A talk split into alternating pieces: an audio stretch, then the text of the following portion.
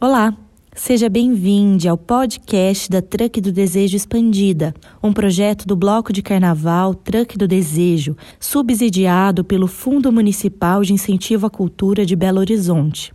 No ano de 2022, realizamos nos meses de setembro e outubro três mesas redondas com temas muito importantes para a nossa comunidade LGBTQIAP+.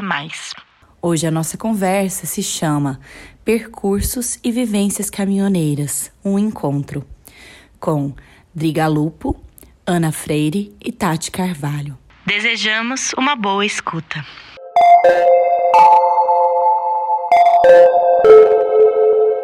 Boa noite. Oh, acho que pode ser melhor. Boa noite. Assim, eu reconheço a truck. Gente, é, muito obrigada por terem vindo. É, essa é a última mesa redonda do ciclo do projeto Truck do Desejo Expandida, que está acontecendo desde agosto. É, a gente ainda tem duas mesas redondas e um último aulão esse sábado com Lira Ribas e. Mesa redonda não, gente, falei errado. Sessão de cinema comentada, tá? Desculpa, gente, semana acabando, a cabeça já está doida.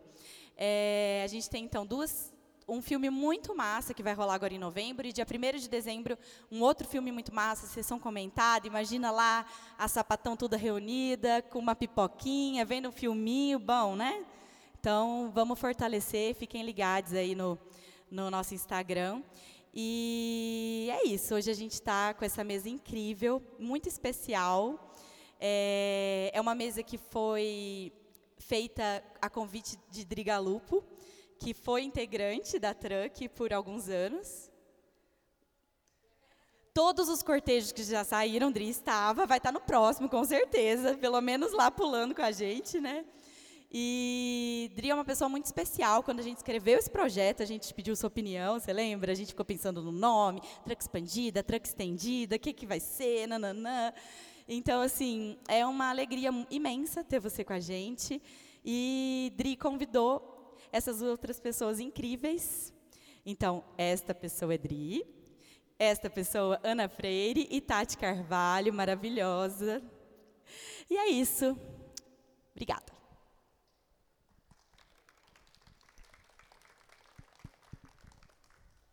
Oi, pessoal. Estou aqui com uma tarefa meio doida que é, é, mediar e conversar ao mesmo tempo. Então, na verdade, como aqui todo mundo é meio comadre, a gente vai ficar conversando. Eu acho que isso já vai ser uma mediação, tá Porque a gente controla o tempo, tenta ver que se a gente não se estende muito, se todo mundo fala de boas. Mas eu acho que uma coisa boa de cara é cada um de nós se apresentar. E aí a gente já começa essa conversa, que é uma conversa que tem a ver com com memória, com tempo, mas principalmente eu acho que com continuidade também, sabe? É, é legal a gente, já vou falar isso de, uma, de cara, para a gente não, não transformar essa, essa mesa numa coisa de história linear, porque nunca é uma história linear, né?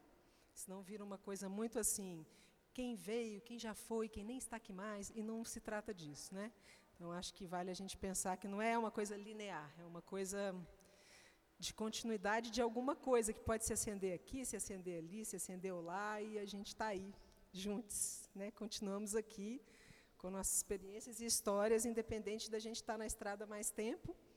Não quer dizer que a gente já passou, parou em todos os postos, nem passou, nem passou é, por todas as experiências, assim como a gente sabe que vai encontrar pessoas que estão tá, com menos tempo na estrada e já viveram muita coisa. Então, acho que é que é isso, né? a gente não fazer isso virar uma coisa muito linear para não ficar. Embora a gente vá lembrar de muita coisa aqui, com cuidado, sem muitos nomes, a gente vai lembrar de muita coisa aqui. Então vamos lá, cada um, um se apresenta, por favor, quem quiser, e eu, eu me apresento na hora que eu for falar.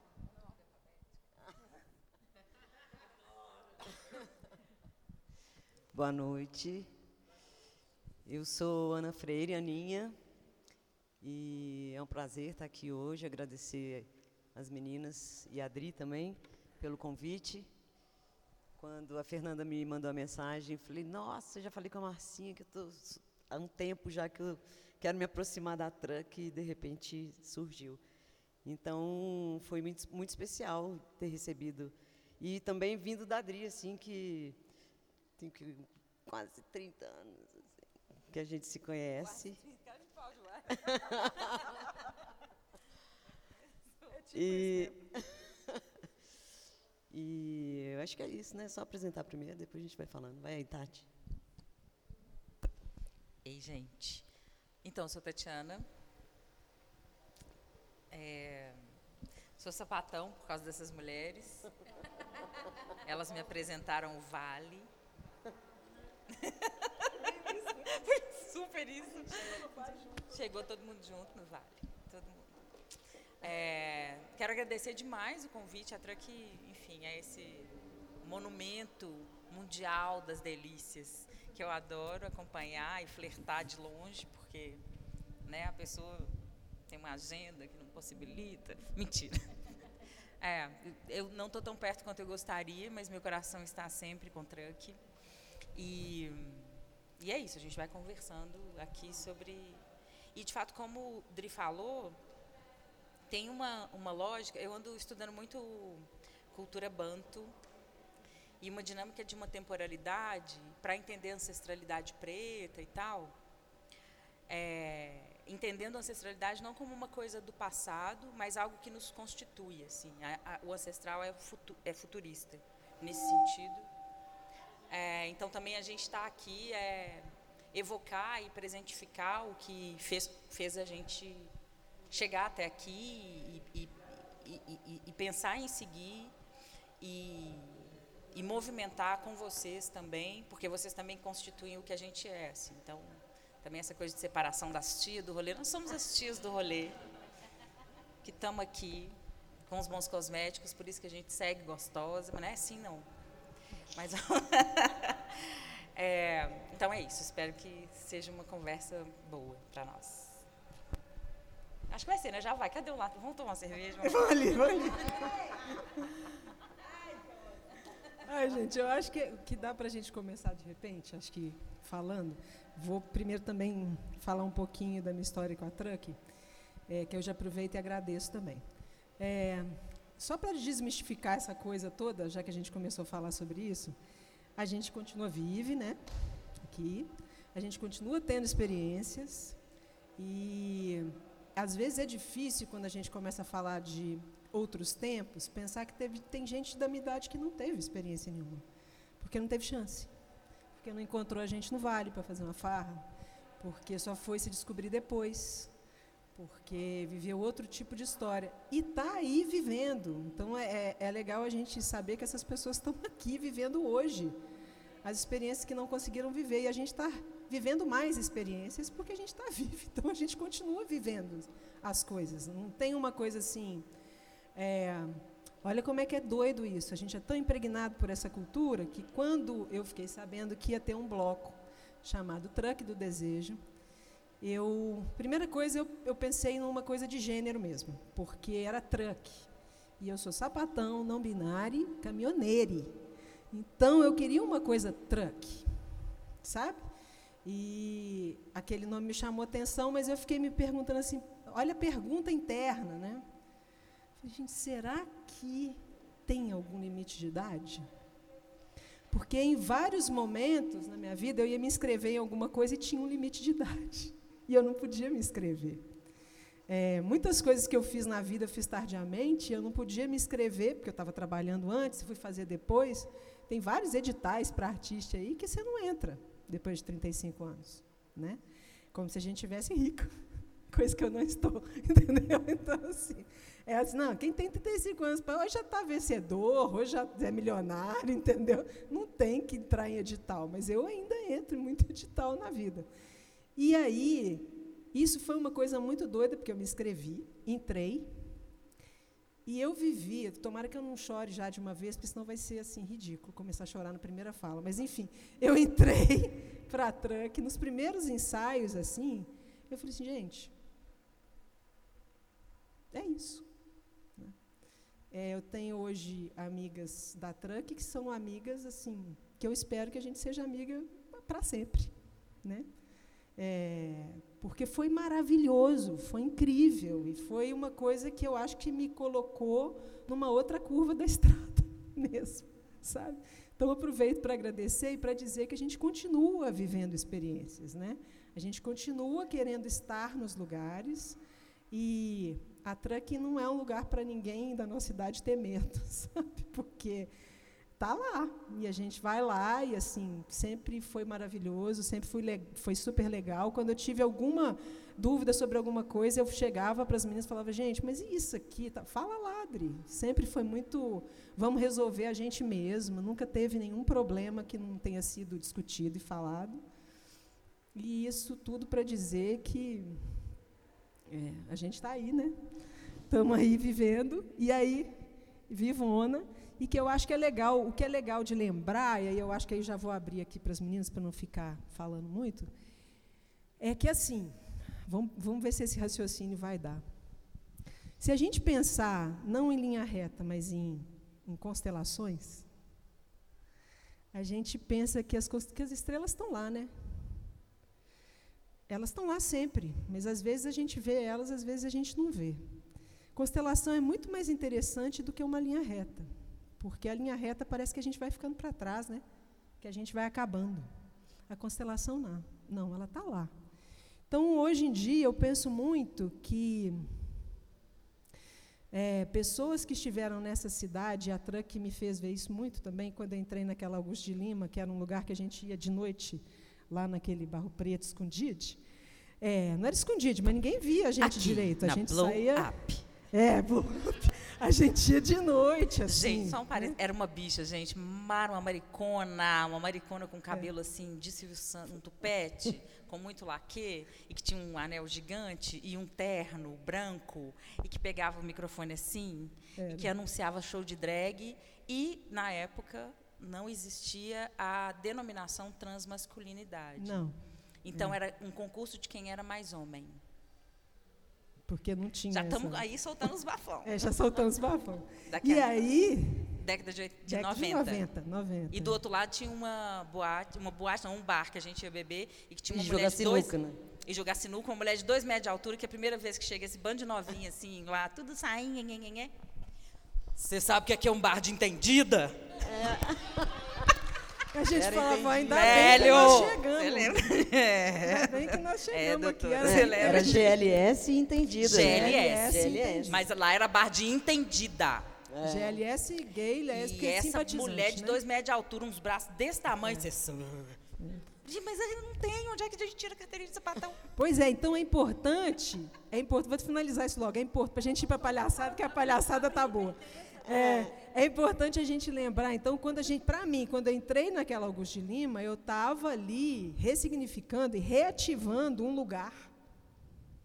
Então, eu acho que isso é muito bacana da gente pensar assim. É isso, aí brilha de novo. Aí a gente vê de novo aquela estrela brilhando, que é aquela estrela brilhando.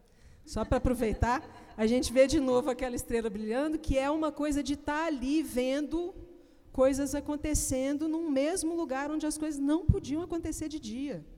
Elas podiam acontecer de noite. Né? Então, só para a gente pensar que existe memória para frente e para trás. Para mim, é, tem uma frase que Ferra adora, que está lá no meu livro, é um capítulo de um livro, que é a gente é a multidão quando, quando a gente se encontra nos tempos mesmo. Então, esses tempos se encontram, gente. Uma pessoa dos anos 60 que viveu aí escondido, Carlos conseguiu até, tem várias histórias maravilhosas aqui em Minas de pessoas que viveram. Eu me sinto muito brilhando essa estrela de uma outra maneira e eu sei que Emirzinho vai brilhar essa estrela quando eu não estiver aqui.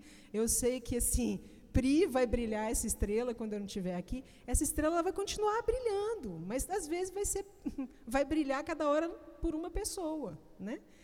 Mas é isso. A gente está aqui juntos, mesmo quem não está aqui, está aqui. E a gente tem que conversar com os fantasmas de antes e os que ainda vão vir, sabe? É, que estão aqui. Isso né? que eu ia falar. É e isso. tem que falar sobre, né? Tem que falar sobre. Porque, para mim, principalmente, assim, sei as duas, mas eu falar sobre isso é estranho, eu tenho estranhamento ainda. Não tenho questões de ser quem eu sou, assim, já há alguns anos. Mas eu nunca falei sobre. A Adri me perguntou, eu falei, nossa, eu nunca falei sobre isso, não, gente. Então, peraí, que que eu vou, que, como é que vai ser? Me ligou. falei, como é que é? Me conta. é, nunca, nunca, sei lá, não me envolvi em nenhuma oportunidade ou espaço para falar sobre isso para um público diferente. Claro que entre amigas, na família, ou dependendo, né? É, mas é preciso falar, né? Porque é assim que as coisas são reconhecidas, né? E na nossa época, assim, contando, desculpa se te interrompi, não, mas não, é, é isso aí. Eu já tô, tô quietinho. A gente não falava sobre, né? É, assim, eu me descobri em 88, 89, com 15, 16 anos, assim.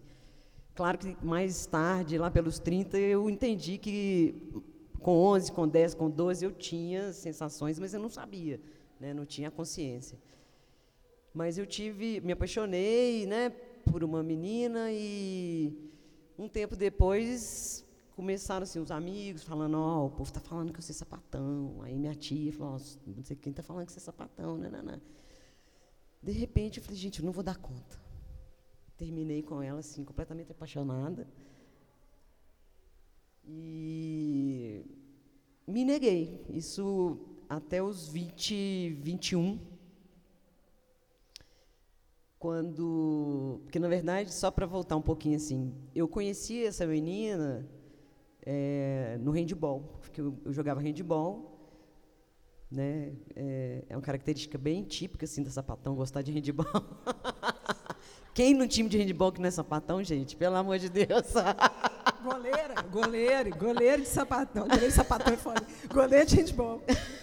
Enfim, assim, o primeiro dia que eu cheguei, eram juntaram assim, né, os, os técnicos que estavam formando a seleção mineira e pegaram umas meninas de colégios daqui da cidade para fazer a seleção. No dia que eu pisei, no primeiro dia, eu vi essa menina, e falei, o que que é isso, gente? Morri. Nem sabia o que que era. E todo treino que eu chegava, eu queria ficar perto dela, eu queria estar na fila que ela estava.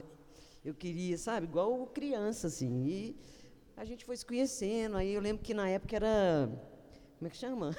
Catálogo de, de telefone, catálogo, ah, é. catálogo folhas amarelas. Folhas eu achei o, o, endereço dela, porque uma amiga que eu sabia o nome né, nessa, nesse convívio, descobri onde que ela morava e ficava passando na porta da casa dela, isso antes de acontecer tudo. Enfim, então foi. Stalker, passava na porta da casa da menina. Exatamente, que coincidentemente era no meu bairro também. Mas eu lembro que foi toda uma pesquisa e eu cheguei no endereço da menina. Então o handball me trouxe, assim, eu me, me identifiquei com o handball. Então, aí depois veio esse período de negação. E eu já tinha beijado meninos antes e voltei a ficar com os meninos tal nesse processo de negação mesmo, assim, não sei se houve uma transferência também do, da minha paixão, assim, pela, pela, não sei, não pode falar nome, né, gente, melhor não. Enfim.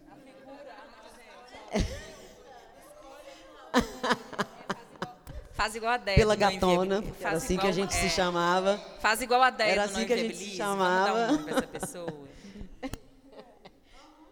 E não sei se houve a transferência, enfim, lá pelos 21 eu comecei a fazer capoeira. Aí eu me reconheci, porque encontrei outros pares, outras paras ali na capoeira. E me aceitei, e entendi que eu era lésbica mesmo, até que eu conheci a minha primeira companheira, que está sentada ali atrás, inclusive. Ela veio prestigiar a gente. Hoje a gente ainda é, somos grandes am amores e amoras, né, meu amor? E, enfim. E aí, então, isso foi aí além da capoeira, né, e ter encontrado as paras lá, é, a gente conversou sobre isso também e um pouquinho aqui na, na, na entrada. As artes também me libertaram demais, porque eu trabalho com as artes, sou produtora, há quase 30 anos também. E, é, a liberdade no meio artístico que me, me permitiu também ser quem eu sou, assim, me aceitar e, e, e sei quem eu sou, mas na verdade, não, estou falando demais já, vou dar uma interrompida. Mas é porque eu lembrei disso tudo, porque quando eu falei, ah, a gente precisa falar, eu lembrei que a gente não falava disso e, por exemplo, dentro da minha casa, a gente nunca falou disso. Até depois que eu me aceitei, meus pais, por exemplo, eles me aceitam, minha mãe já faleceu, mas eles me aceitavam, meu pai ainda é vivo. Mas a gente nunca conversou sobre isso. Nenhum deles nunca me perguntou nada. Meus irmãos são gays, tenho dois irmãos gays. A minha irmã mais velha, sou caçula de quatro, então eu.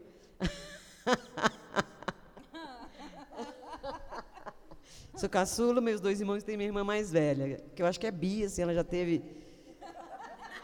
Ela já teve. Ela é casada, que trouxe, foi a única que salvou a família, trouxe três sobrinhos, três netos para meus pais, três sobrinhos queridos mas ela já teve relação com mulher também. Então, assim, lá em casa a gente brincava que a explicação homossexual é genética, sabe? Assim, minha mãe era sapatão pura, né, vozeirão, espalhafatosa, dona, eu ligava, coisa. Dona Luísa atendia, falava, oi, Dona Luísa, tudo bem? Ela, oi, querida. Eu falava, nossa, morri. Morri, nossa senhora. A voz da Dona Luísa era uma coisa linda, né? Parecida, assim, com a voz da Aninha. Eu ouvia falar, tudo bem, Dona Luísa? Tudo bem, querida. Nossa senhora. Tem um caso, caso da Ivana. Como é que foi mesmo? A, a, minha voz muito parecida com a da minha mãe mesmo, você me lembrou. Só para tentar fechar um pouco aqui. É, aí eu namorava a Ivana. Enfim, só porque eu, só antes disso, mencionei a Aleca, que foi um grande amor da minha vida. E ela me ajudou também junto a me aceitar. Quando eu descobri, ela já era sapatão pura também. Sapatão pura é me levou para as artes, ela que me levou para trabalhar com as artes. Eu estudava ainda, fazia comunicação, relações públicas e antes de eu formar, eu já estava trabalhando com o FID, que era o Festival Internacional de Dança, nós, onde a gente se conheceu. O primeiro FID. Que foi onde a Todos gente se nós. conheceu. Então, a gente jogava Sério? futebol, daqui a pouco a gente conta é. a, gente chega, a gente chega lá. Tinha um time aí, de futebol, tem uma, uma história, um rolê. Vou só encerrar então. Minha, aí, é, enfim, eu estava casada na época com uma outra pessoa, ela ligou lá em casa, e não tinha celular na época, né? É, ligou lá no fixo, minha mãe atendeu, né? Alô e tal. Ela falou, hum, poderosa, gostosa, não sei o quê. Começou a falar achando que era eu. Aí ela falou, quem está falando? Ela falou, nossa, pô, desligou, desligou o telefone na cara da minha mãe. Aí minha mãe sacou, porque ela já me sacava, né? A gente nunca falou, mas ela já me sacava. Ela falou, Aninha, eu acho que a Ivana te ligou aqui. Ai, é isso. Depois eu volto. Não, tô adorando ouvir os casos. É, vou contar. É, a gente. Sei lá, tinha 18, era um bando de, de meninos de 18, sei lá, 20 no máximo, que todo mundo é estudante, né?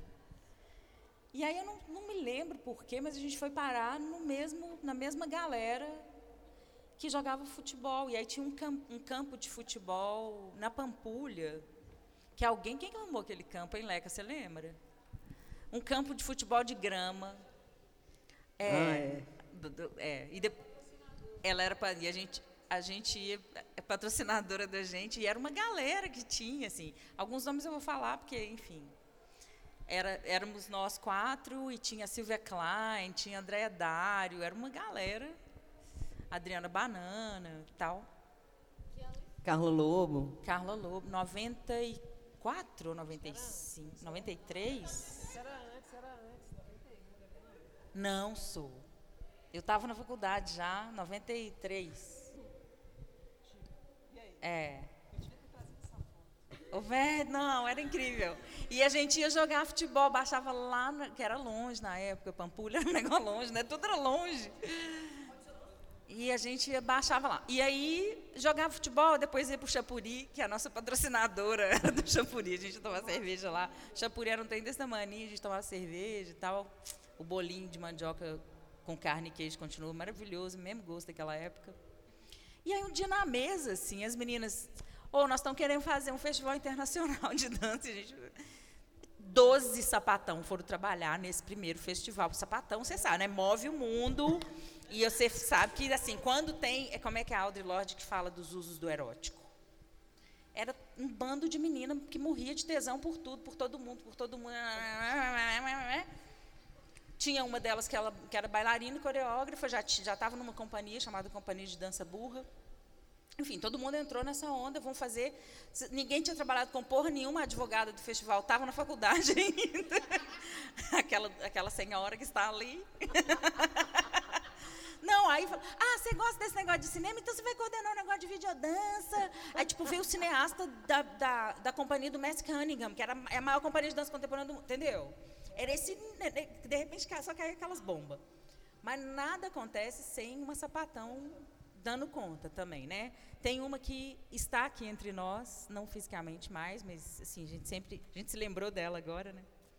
Que é a Maria Alice Martins, a Biissa, que na época dirigia o SESI Minas e abriu as portas do SESI Minas e deu os caminhos assim. Total, foi fundamental é, a participação dela e demais. apoio. Eu comecei a trabalhar com ela antes do FID, lá no SESI. Eu comecei a trabalhar com, com produção, na verdade. Eu queria trabalhar com fotografia, mas quem era um corpo desse para trabalhar com fotografia em Minas, gente? Primeiro, não tinha veículo para você trabalhar para. Eu até fui assistente era de fotografia. Homens. Era só homem. Mas isso é muito até hoje assim. Tem poucas mulheres na fotografia. E eu trabalhava como assistente de fotografia, mas não tinha grana, precisava trabalhar, não tinha, não tinha câmera. E aí comecei a trabalhar no, no, no ciclo de música contemporânea, assim, sei lá, bem. Tinha 16, 17 anos, assim. E aí fui trabalhar no SESI, fazendo vários eventos do SESI com a Maria, com a Maria Alice. Ela, a, a, a, irmã da Maria Alice tinha sido minha colega de colégio, aí comecei a trabalhar com a Maria Alice, e aí tinha essa turma nossa, daí a pouco aparece Maria Alice Sapatão, mó, gente, Sapatão antes de nós. É, ela era, ela era assim, ela era abrindo caminho, ela era uma sapatão antes de nós, assim. É, aí, uns 20 anos antes. Uns 20 anos antes. É. Assim, uns 20, umas é. duas décadas e muito sapatão. Assim, não é. era uma é. pessoa que fazia muito, muita questão de nada, de esconder nada. É. E aí fiquei trabalhando lá e a gente começou a fazer essa coisa do, do feed, que era muito isso que Tati falou. Assim, é, teve um momento que a gente fez muitas produções juntas, juntas assim, muitas coisas juntos, e era só sapatão. Olhava assim na produção, tinha, sei lá, um gay. Era só sapatão, sapatão, Era uma sapatão, bicha. sapatão, sapatão, uma bicha. Richa. E a gente trabalhando. E uma coisa que é maravilhosa, assim, que eu faço questão de falar, assim, não tinha berro, não, cara tinha esse negócio de gritar em produção, não. Tinha que tem de ficar berrando, sabe? Assim, tinha uma outra lá que dava essas coisas, né? É, tinha, tinha uns pitis, sim. Não, é, não, tinha uma A memória outra, é um negócio maravilhoso, não, né, tinha gente? uma Olha, outra, a memória mas era tudo lindo. Não, não, hum. tinha um uma outra, cara. Não. Ou, ou, se pegava ou brigava, gente. Não, Imagina. não acho não, não acho não. Acho que tinha uma outra que gritava, no mais a gente é, trabalhava muito sim, bem, sim, sim, porque a gente não tinha esse negócio, essa função não é minha. Todo mundo trabalhava junto, E feliz. aprendendo junto, né? Assim, tô lá em São Paulo, quando eu lembro daqui, eu falo assim, que é isso, minha vida era boa demais. Porque, assim, eu não tive experiência ruim de produção ruim, traumatizante. Não tive traumatizante. Aqui, com as meninas, não tive. Era muito. Isso, foi, isso que a Aninha falou é muito importante, porque estar tá nesse meio também é muito, é muito importante. Assim, porque, eu, ao contrário de Aninha, na minha casa a gente sempre fala, falou tudo. E olha que meus pais eram bem mais velhos.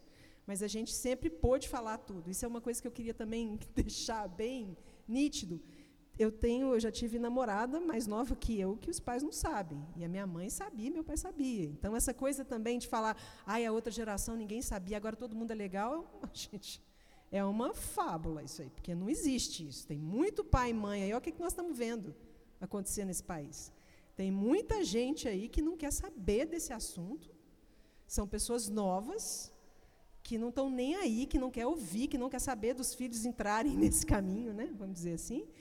E eu, filha de, de pais bem mais velhos, quem me conhece sabe, eu já perdi meus pais já tem tempo, meu pai eu perdi há muitos anos, perdi meu pai com 24 anos, ele tinha 84 porque ele me teve com 60. Então, assim, meus pais eram bem mais velhos e eram incríveis. Assim. Assim, não, é, quem me falou, eu, eu, comecei a sair com uma menina mais vezes, aí eu falei, tenho que falar com, com minha mãe que agora essa daqui está ficando, acho que vai rolar. Acho que vai dar certo. Eu não precisei falar. Ela falou comigo, eu falei, oh, mãe, eu vou dormir lá na casa de fulano e tal, não sei o que. Ela falou assim, ah, você está muito fácil, filho. Começar, começou esse negócio outro dia. Você está indo dormir lá todo dia. Você é boba. Manda vir dormir aqui, faz um esforço aí. Então, não sei o que. Assim, então tinha essa. Eu acho que isso é uma, é uma coisa que acontece em algumas famílias, não importa a geração. E, e, eu acho que também tem alguns esforços que as famílias fazem. Às vezes, às vezes elas ficam em silêncio, porque é o que elas dão conta, mas elas estão né, tentando é. assim que aquilo né, é, é no, siga. Eu falei de mim, assim, né? Porque, por exemplo, com os meus irmãos, a minha mãe conversava. pois irmão, é. Mas o meu irmão chegou para ela e contou também. Né? Ele tomou muito. Ele. Mas ele estava deprimido, tinha terminado uma relação, só para complementar. Ele contou dele mesmo. É, contou dele. Contou dele. Ele tava, e a minha mãe preocupadíssima, né? E falou, André, o que está acontecendo? Ó. Enfim, mas de boa também. É. O que está acontecendo tal? Ele falou, ah, mãe, ó, vou te falar, eu sou gay. E o fulano que vinha aqui, não sei o que, era meu namorado, e a gente terminou, não sei o que, estou sofrendo, não, não. Ela perguntou, e o seu irmão? Aí falou, ele também. Mas ficou só nisso. Ficou só nisso, ela não perguntou de mim.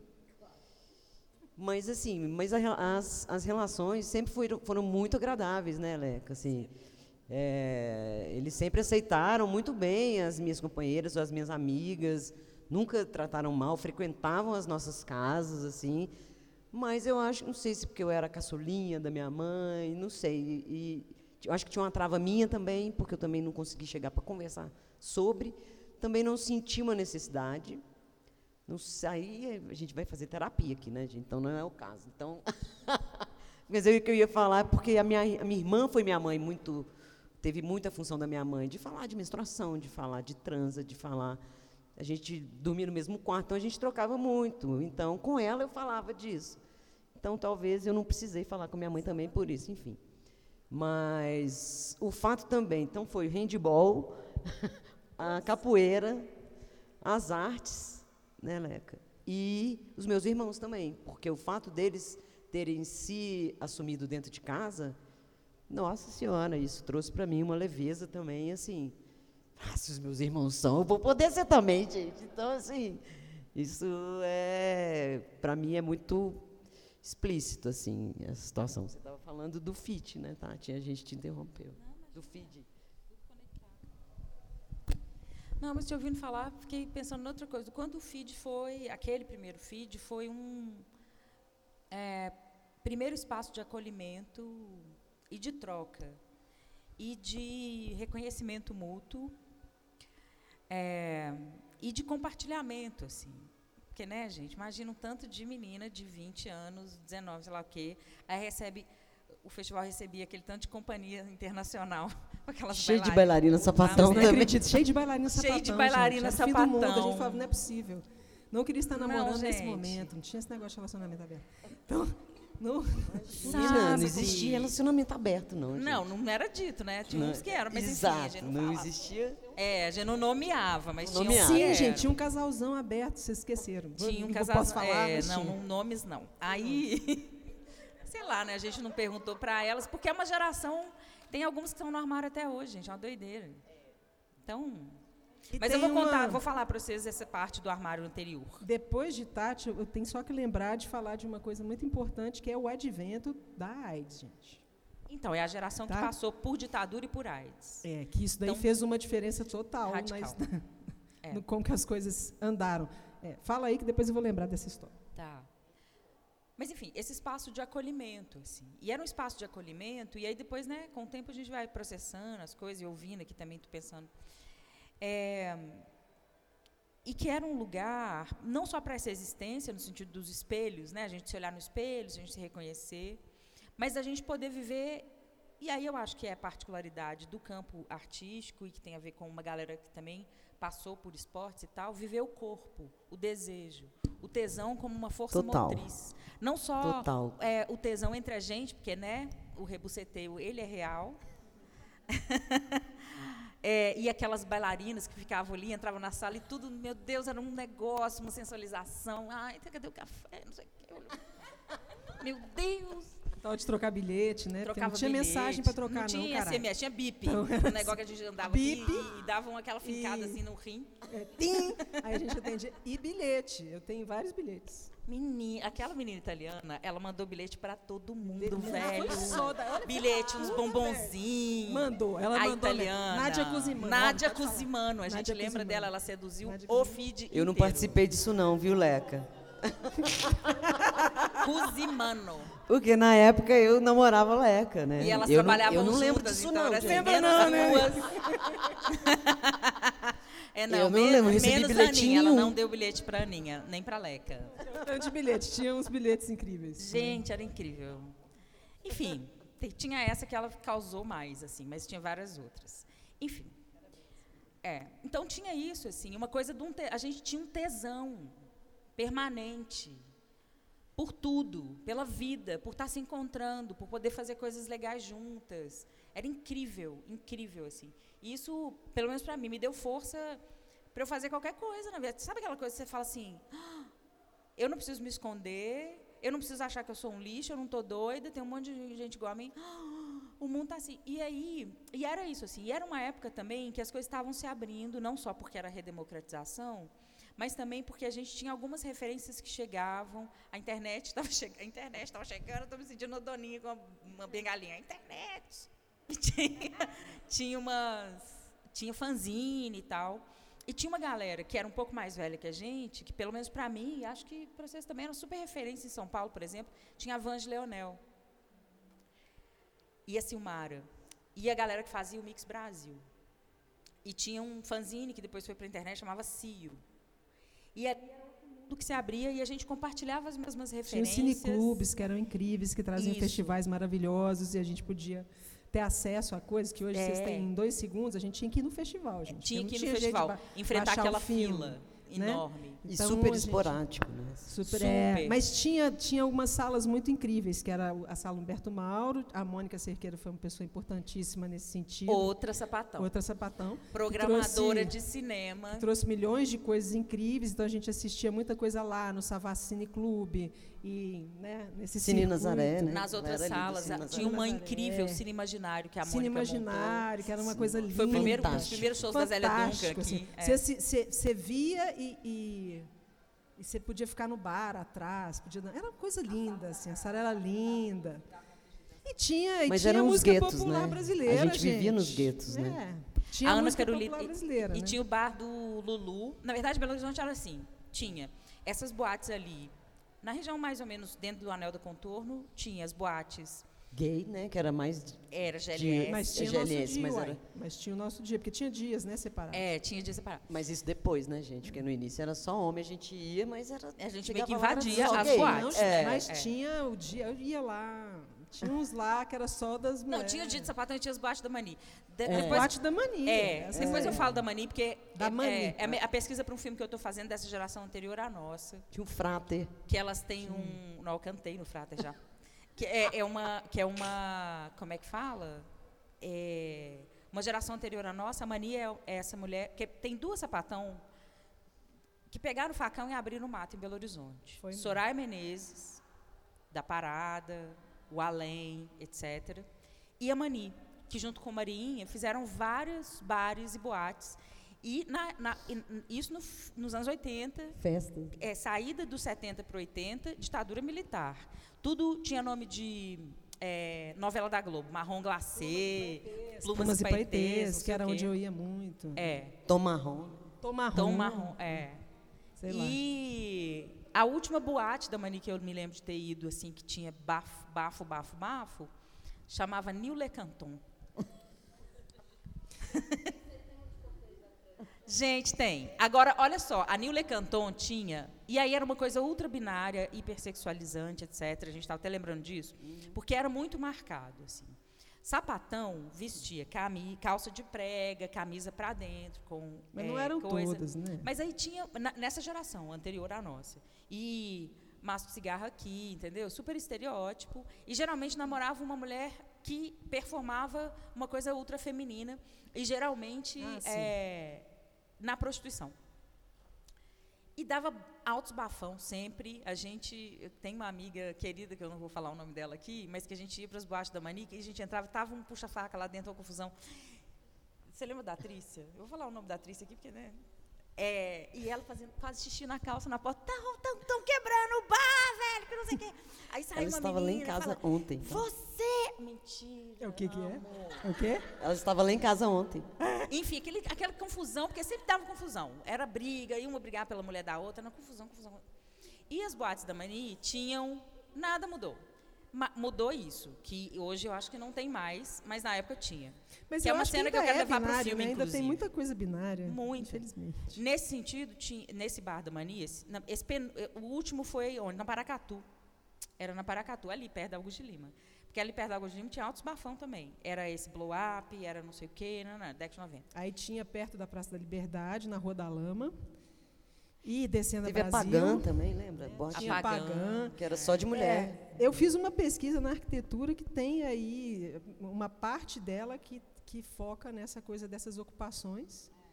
E que tem um cara também muito incrível aqui em Belo Horizonte, que é o Luiz Morando, Luiz que tem uma Morando, pesquisa maravilhoso. incrível sobre É. isso. Quer, quer saber? Entra na- no Instagram do Luiz Morando, que você sabe tudo o que É. aconteceu nessa cidade. É uma coisa, ele tem uma pesquisa fabulosa, assim. É, inclusive sobre isso tudo que a gente está falando. né? É, deixa eu só contar um negócio do- da cena aí, da não, Mani, do bar da Mani. Que esse bar da Mani tinha polidense e tinha strip. Para a mulher. Era um lugar para a mulher que tinha strip. Eu vou fazer a cena, tá? Vou levantar. A menina tirava, não vou tirar, eu vou tirar a roupa aqui agora, tá? Para quem está ouvindo o podcast, estou tirando a minha roupa. A menina...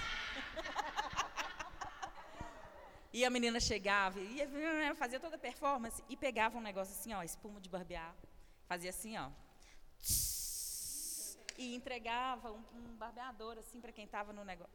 Mas essa performance existia nos anos 80 com uma pessoa que a gente conhecia muito bem, que fazia isso em todas as festas. É, amigas nossas faziam isso também. Mas era, era tipo o número do Bar do Mani, do, desse Nil Le Canton e desse outro. Não era ela, não. Não, Era não, era amiga Leca, nossa. Foi a Leca, não. Foi a Tinha uma amiga Me nossa que libera fazia aí. É. Então era, era essa ti- tinha essa performance de uma lógica meio masculina para mulheres assim.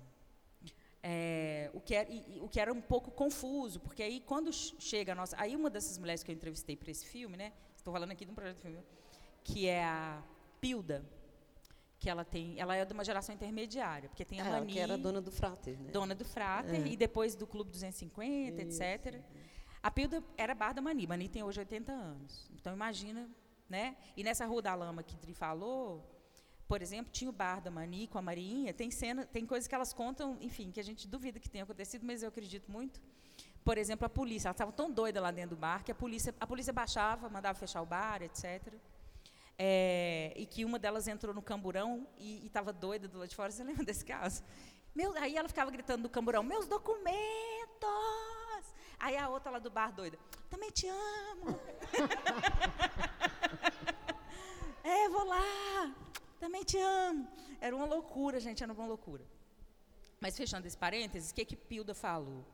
Que ela, que Pilda deve ser, sei lá, 10 anos mais velha que a gente, 15, mais ou menos é, que ela falou que ela saiu do Brasil e entendeu fora do Brasil que ela não precisava se vestir de homem para gostar de mulher, porque ela não performava essa masculinidade, que era esse, binarismo, e também não tinha essa leitura das possibilidades de gênero, é tudo muito binário mesmo.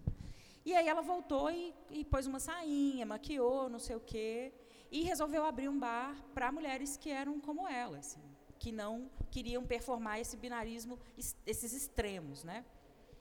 É, enfim, e aí ela, ela conta muito isso, assim, esse momento em que... Mas aí chegou a gente, e era um bando de menina muito nova, sei lá, 19, 17, 19, e, e- e que não estava nessa chave desse binarismo, sabe? Por isso essa cena da mulher que cruzou os braços e olhou pra gente, e olhava pra gente, vocês sabem o que aqui é um bar de entendida? A gente não era nem lida como sapatão, assim, É. né? E, e tinha uma diversidade de características entre nós, assim, né? Era muito A gente era muito diferente uma da outra. Mas tem umas coisas que são muito marcantes. assim. Primeiro, vou falar só rapidinho dessa coisa da, da AIDS, que é uma coisa assim muito, muito louca, porque eu tinha, a gente, pelo menos eu e Leca, a gente tinha amigos num determinado momento que eram homens gays. E a gente viveu um momento muito duro de AIDS. Eu perdi um amigo, a gente viveu um momento muito arregaçado, gente. Era uma paranoia total, assim. Os caras foram muito, sofreram muito porque era isso, as pessoas não queriam nem encostar em bicha, né? Tinha uma coisa muito, muito ruim. E eu me lembro de pelo menos dois caras que nessa época eram gays e que casaram depois com mulheres. Porque a coisa, eu acho que pessoas, as pessoas não aguentaram, a pressão mesmo. E eu, eu queria falar também que tem um, uma coisa aí bem fora do binarismo, que é uma coisa que era muito interessante, pelo menos eu me lembro muito disso, que não era binária e que não era uma coisa da juventude, porque eu também detesto essa coisa, é jovem, né? jovem que é assim, que era uma coisa de experimentar muito, muita coisa visualmente, muita coisa assim, e que deu uma, uma caída depois. Todo mundo ficou com muito medo, porque a gente começou a dar umas apanhadas. Tem uma amiga nossa que apanhou num ponto de ônibus. Eu entrava, eu raspava a cabeça até aqui, que o Evaldo raspava a minha cabeça, eu entrava no ônibus, era exatamente essa cena aqui. Na minha cara. As pessoas assustavam na minha cara. Eu tinha um cabelo curtinho. Depois que eu comecei a cortar cabelo, eu não parei mais. Tinha um cabelo muito curtinho, meio picadinho aqui. Eu gostava muito de usar gravatas, gravatas do meu pai. E não era um problemão, não. Era ok. Mas depois de um tempo virou um problemão. E você tinha áreas na, na, na para vocês entenderem que as coisas vão e vêm, gente. É uma onda, né? E tinha umas áreas na cidade que você andava com uma, um certo conforto durante o dia, um certo conforto, nenhum conforto completo da mão. Se andava muito a pé, né? A muito gente andava pé, muito, muito, a pé. pé. Mas andar eu morava de na Sagrada dada, Família, não. eu ia para, sei lá, É. floresta, A gente Savassi. andava muito a pé. A pé. Muito a pé. Agora, andar a mão, beijar, sem Jamais. chance. Jamais. Sem Jamais. chance. Eu ia apanhar. Não ia rolar de fazer isso de jeito nenhum. Mesmo, né? A gente ficava com medo. Uma vez eu dei uns beijos na menina no- de noite, três horas da manhã, na Savassi, assim, que deram uma carona, largaram a gente lá, estava chovendo, a menina queria ir lá para casa, eu falei, não vai lá para casa, não. O negócio é uns beijos aqui mesmo, porque lá em casa não vai rolar, não. E porque eu não estava muito afim que fosse lá para casa. Aí a gente deu uns beijos na rua, depois de um tempão, uma prima falou com uma tia que tinha me visto beijando na Savassi. Eu pensei assim, não é possível, três horas da manhã só tinha eu e essa menina na Savassi, cara. Não é possível, velho. E aí eu fiquei lembrando que ela inventou essa história. Porque ela falou, ah, se beijou, deve ter sido naquela Savassi. Porque a Savassi já teve uma fama, uma, uma época, antes de ser o lugar abandonado que é hoje. Né? Porque Mas, era uma enfim. das pouquíssimas opções que tinha, assim, de É, boteco, né? Era é. muito concentrada ali. É, mas aí tem, tem uma coisa que, que mudou, assim. Ela foi muito vibrante. Eu vi aquela foto sua lá com divergência. Coisa mais linda do mundo, assim. Tinha uma coisa muito vibrante, assim. Tinha uma coisa muito vibrante mesmo da gente, né? É, nessa época, que depois deu uma retraída. Por conta, eu tenho total certeza que foi por conta dessa, dessa pandemia na época, que foi muito pesada. E tem uma outra coisa também que eu acho que é boa de pensar, é que é, isso tinha uma coisa que era muito fora do binário. Era muito legal. assim, a gente saía as meninas vestidas de Blade Runner, entendeu? Sim, era uma coisa muito que, que era muito uma tentativa, mesmo os caras. Tinha uma coisa do glam, de sombra, tinha uma tentativa de sair do binário. Né? É, tinha umas E aí- referências, Mas aí é a nossa, a nossa turma. Teve a e- fase dark. É a nossa turma. E A no- tinha os lugares que a gente podia ir. É. No centro também tinha alguns lugares. A gente precisa lembrar de uma coisa: pessoas trans não andavam na rua de dia. Não. Né? Não existia travesti, mulher trans, nem se falava em homem trans, porque as Não. pessoas não. Isso foi uma identidade muito pouco re- reconhecida na época, né? E as pessoas não andavam de dia na rua, não. Então, assim, é bom saber que não andavam mesmo, porque era impossível.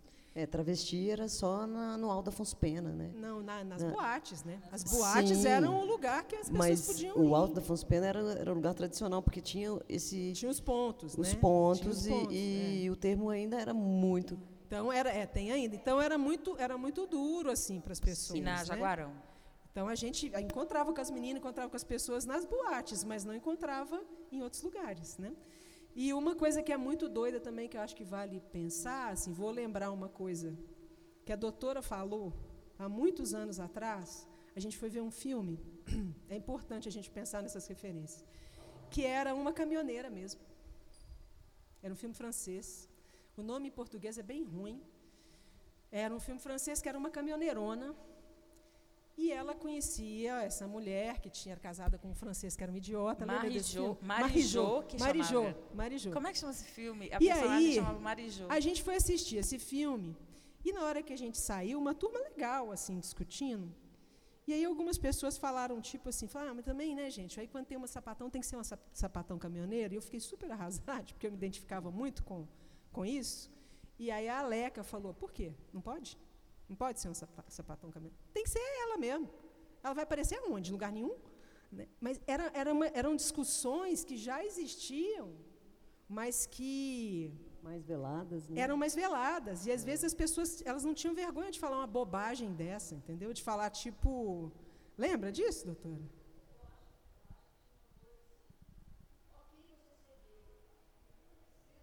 É, exatamente.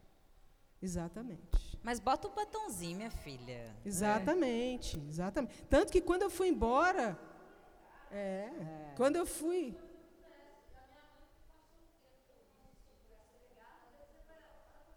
É.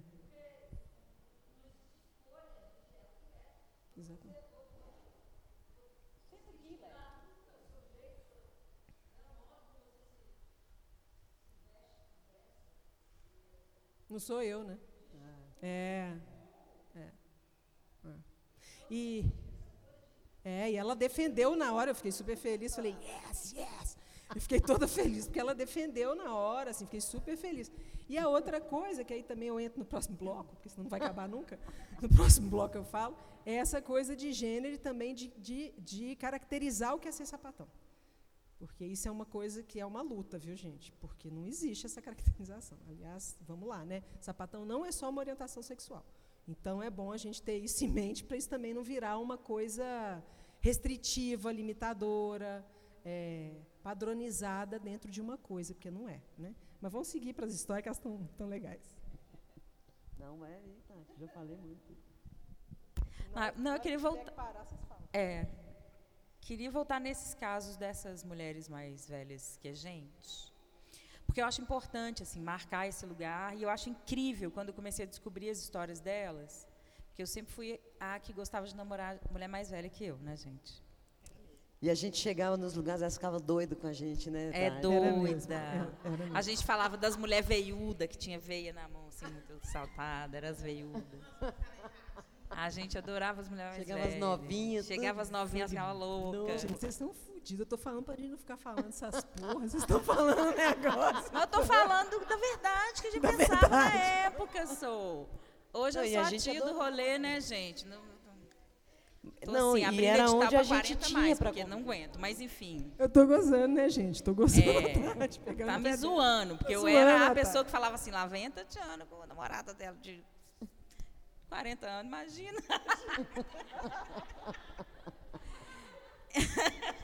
Puta merda, minhas amigas zoavam demais, caralho. Mas enfim. Aí, por causa disso, eu comecei a ouvir os casos delas, né? E fiquei muito interessada, pesquisando.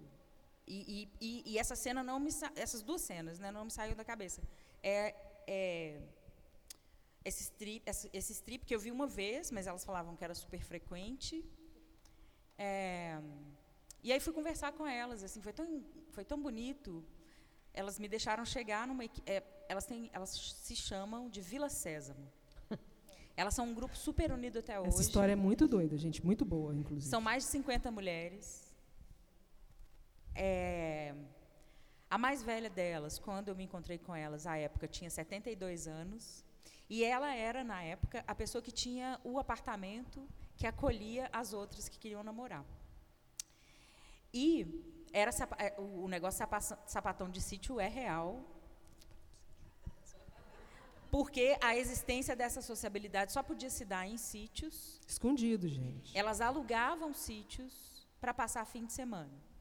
E tem uma coisa incrível que elas falavam, ó, todo sapatão que se preze, quando tinha carro, tinha que andar com um engradado de cerveja, porque né, a gente era de trocar, vocês são dessa época também, pelo amor de Deus, de trocar é, casco, né? Então tinha que estar sempre pronta para poder ir para o sítio. O engradado tinha que estar lá Tinha que estar dentro do carro. É, e aí elas falavam, elas, as que tinham carro, tinham um engradado de cerveja para poder ir para o sítio. E juntavam, faziam vaquinha, quem podia dava mais, né? E era isso, elas viviam em sítios assim. E, aí, e, e, muitas delas de família tradicional, de Belo Horizonte, andavam nessa região que Dri falou, de máscara quando iam para as boates. Saíam na rua à noite e só tiravam a máscara dentro da boate.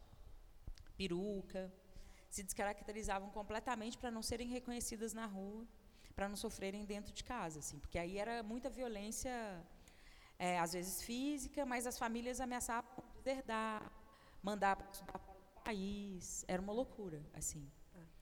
E aí, uma vez, é, essa vez que eu tive no aniversário de 80 anos da Mani, elas foram no bar da Mani, alugaram vans, chegaram lá e tal. Foi o maior rolê, porque eu cheguei com uma câmera para a pesquisa do filme né, e para entrevistá-las. E elas contando esses casos para a câmera. Algumas não queriam se filmar, ficavam de costas, porque ainda estão no armário até hoje. Mas foi muito curioso, um casal que se abraçou. A gente está junto há 40 anos, mas a gente só casou agora porque a gente entendeu que pode ter a mesma cota do Minas. Eu ri pra caralho.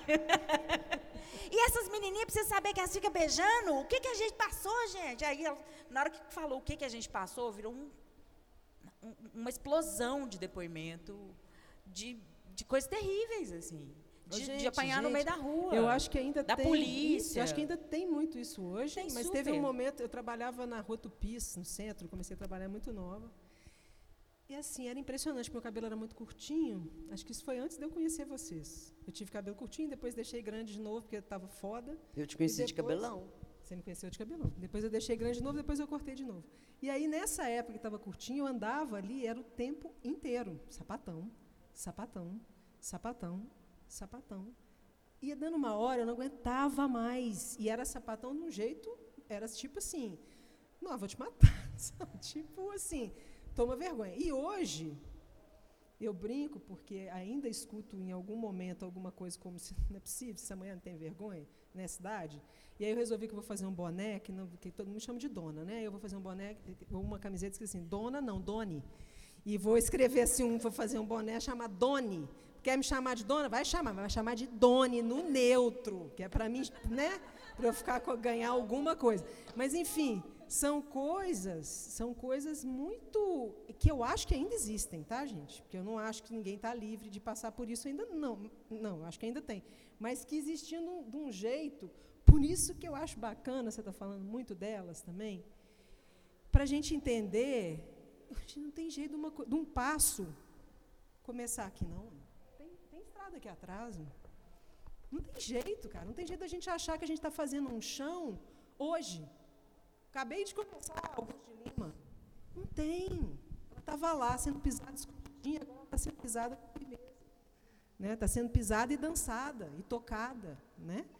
E ela não estava, ela não era nem pisada, nem tocada, nem dançada. E quando era, era de noite escondido. Né? Então, assim, é importante, por isso que eu falei no último cortejo, falei, gente, a gente se cumprimentar, a gente saber que a gente está junto nessa, nesse cortejo junto aqui, porque esse chão aqui é muito importante. Faz um ebó e pede benção pro povo, gente, porque é. não é à toa que Giz está lá. É. Giz, um, nossa, é, Giz, já, Giz nossa, foi para lá porque sofreu, ali viu? era um lugar, entendeu? É. Mas Giz toca, tá... Ai, gente, saudades, Gisele.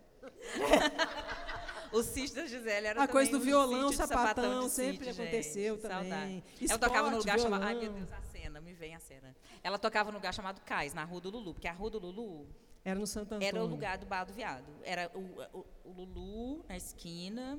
Vila Santo Antônio do lado. Vila Santo Antônio do lado. Depois tinha o né, Oficina de 10, que era um lugar misterioso, é. aleatório. E lá do outro lado abriu, é, na esquina de lá, um bar chamado Cais. Que cabia, você lembra disso? Que cabia 40 pessoas lá dentro, era um micro lugar. E um palquinho e uma é, cortina branca no fundo e o banquinho da Gisele. Na hora que a Gisele espancava aquele violão, abandonada, por você. Tinha uma aranha que ela, ela, ela é sensível ao som, aí ela subia, não ver nada. Aquela. Vocês lembram disso, dessa aranha do Cais? Era maravilhoso. Tem uma aranha, é bom demais, né? Uma aranha desse tamanho que subia desesperado. Você lembra disso, não lembra? Que subia desesperado. Era uma cena maravilhosa que eu adorava. Não, tinha muita cena maravilhosa e eu, e eu acredito que existam muitas cenas maravilhosas que vocês vivem que a gente também continua vivendo, tá? Hello! A gente também está aí vivendo essas cenas, né? Eu acho legal a Aninha falar dessa coisa do sítio aí, porque a Aninha foi a sapatão do sítio. A Aninha salvou minha vida em todos os sentidos, assim. Em todos os sentidos. No sentido de estar tá chorando por causa de alguém, ir para casa de Aninha, ficava, ficava lá, fica de boa, Idri, vamos ficar aqui vendo uns filmes, tomando uma cerveja. Foram os encontros da vida, assim, que me levaram para o mato também, assim, que era muito bom isso, né? Era um privilégio que a gente teve, eu acho. É... Enfim, acho que também trazendo um pouco né, de quando você se aceita, né? Acho que as coisas começam a fluir muito diferente, assim, né? E nisso, eu nesse processo, assim, é, eu morei com Leca aqui, né? A gente morou aqui na cidade, assim, e depois eu fui para um apartamento sozinha e de repente Ivana, que era uma grande paixão minha da adolescência, que não quis nada comigo, parece do nada, assim, ó. Querendo tudo e me levou para o sítio. Eu falei, vamos demais. E fui. E fui com a Ivana para o sítio, assim.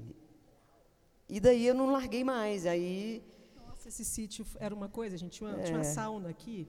E era um Tinha lugar de encontros, mulheres. né? Muito, Nossa, muito especial. aqui naquele sítio. Lembro de uma festa, Aninha, que tinha uma sauna aqui e a piscina. E a gente entrava nessa sauna e saía, cada hora saía três de lá de dentro da sauna e pulava na piscina fria, né? Pá! Nossa, esse choque térmico é incrível. Ficava ali pulando. E ficava ali aquela piscina lotada de mulher. E a gente numa felicidade. Fazendo churrasco, né? Fazendo churrasco, claro. bebendo. Era uma felicidade. E tinha uma coisa, assim, que vale lembrar, a gente tinha medo dos caseiros, né? Então a gente tinha que fazer toda uma, uma onda assim, dos, dos caseiros ou serem muito legais ou não verem. Porque a gente não tem, não tem sossego, esse tipo de corpo não tem sossego, né? Então você sempre tem medo de virar uma outra coisa, de acontecer alguma coisa, né? Então a gente tinha uns medos. Mas era uma coisa esse sítio de fabuloso, de maravilhoso, de incrível, de encontro, de, de cantar, de dançar, sem ninguém encher o nosso saco e sem ter chance da gente sofrer um assédio qualquer, seja de violência, seja de qualquer outra coisa, né? É, era certeza. muito bom, era muito bom. Era uma forma da gente viver a nossa liberdade, né? Já que a gente não podia viver lá na, na cidade, então é, a gente vivia a liberdade no, no, meio do mato, né? entre nós, assim. E, e daí eu fui para vários, assim. Então até hoje eu tenho essa fama da sapatão de sítio e inclusive as amigas ali elas abusam dessa minha da minha experiência de sapatão de sítio. Sempre que faz churrasco na casa delas, eu que tenho que fazer o churrasco, entendeu? Mentira, hoje elas já aprenderam, já aprenderam.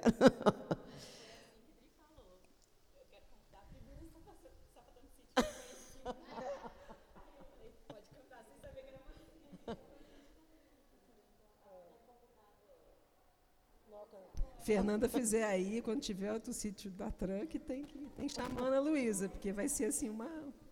É, me, me fez lembrar, não tem assim, tão diretamente a ver, mas tem também, claro. Na época do handball, que foi quando eu, eu me descobri lésbica, é, e né, com o tempo acaba que a gente você vai convivendo muito, né? Com o time e treinando todo dia e viajando e tal. E tinha assim, de, de não sei hoje como é que era a, a, a periodicidade, mas sempre tinha um churrasco do handball que era não era em sítios, mas eram os momentos que a gente conseguia também ser a gente mesma, assim. E aquele tanto de pirralhas se descobrindo, né? Inclusive tinham várias que nem é, não tinham nem coragem de, de, de, viver ali durante o churrasco, né? Ia para dentro de algum banheiro ou algum quarto E, de repente, assim, mais para frente no handball, a gente falou, gente, mas todo mundo aqui é sapatão. E a gente escondia no início, uma ia para o quarto, outra ia para não sei aonde, né? Mas era um momento que a gente tinha também de, de poder ser a gente, assim. Não era em sítio, mas era um momento nosso, assim. É, é muito louco isso também. Porque essa, não sei se está. Essa coisa de banheiro é muito doida, gente. Eu já beijei muito em banheiro. Porque a gente ia para as boates, cara, e não podia beijar lá fora. Então a gente ia pro banheiro, Exatamente. ficava lá, banheiro, beijando, beijando mesmo, né, coisa. Porque não tinha possibilidade. Então, são trajetórias, entende? É, aqueles banheiros da Fafiche, gente. Fiche, banheiro da Fafiche. Da Fafiche. banheiro da Fafiche. Passavam na porta da sala, olhavam no vidro ali, ó, alguém só passava a fazer assim, ó. E entrava, a gente só entrava também. É, não. Que vem, que jacu, né? Me lembrei de uma situação. Jeito, não tinha jeito. Você tinha que fazer isso. Você estava lá na boate, você tinha um pouco de medo. Na verdade, você podia até ser meio sapatão ali, mas vai que um cara cisma. E a gente ficava com medo do cara cismar, xingar. E aí a gente ia lá, ficava lá. Ninguém fazia xixi, porque a gente estava lá. Não, e até, assim, pelo menos que eu me lembre, a Tati falando das, do Frater, né, com Pilda, você cantando, você cantou com Fernanda, não foi? Não. Não, eu, era me, o Marlon. Me, Na verdade, eu cantei alguma... só três vezes lá. Ah. Porque eu não aguentava. Porque Fernanda cantava também. Toca aquela música da Adriana Calcanhoto. Puta que pariu. Por quê, velho? Não, gente, tinha um negócio, só um parênteses, assim. Né? Esse bar do Lulu tinha um negócio que chamava, era terça-feira, como é que chamava? Lulu Pocket Show. Era o Pocket. A Ana Carolina, que tinha 19 anos na época, tocava no Lulu. É verdade. Pocket Show. E era essa geração de pequenas sapatânicas, tudo a idade da gente, a gente tinha 19 anos também. E o Lulu era um bar muito livre, né? Era incrível aquilo. Tinha é. de tudo quanto é tipo de gente dentro daquele lugar. Era muito bom. Era várias cenas tinha uma sapatão lá que ficava lá, coisado, né, negócio. Aí ela fez, tava lá, passou perto de mim e falou assim: Deixei uma música para você. Aí tinha a jukebox assim. Ah, ela pôs um Prince para mim, que era apaixonada pelo Prince. Aí eu ouvi. Não tinha outro jeito de mandar, entendeu? Então você tinha que fazer. E aquele negócio dos telefones com mapa na. Como é que chama? Pagã. Amo. Apagã. Olha os nomes, gente. Pagã. É. Tinha, era um lugar maravilhoso que tinha ali no Savassi. Nossa, e, maravilhoso. E, era uma boate assim de é. quatro andares. Uma vez, uma vez, nossa, uma vez eu achei uma, uma ficha na Pagã.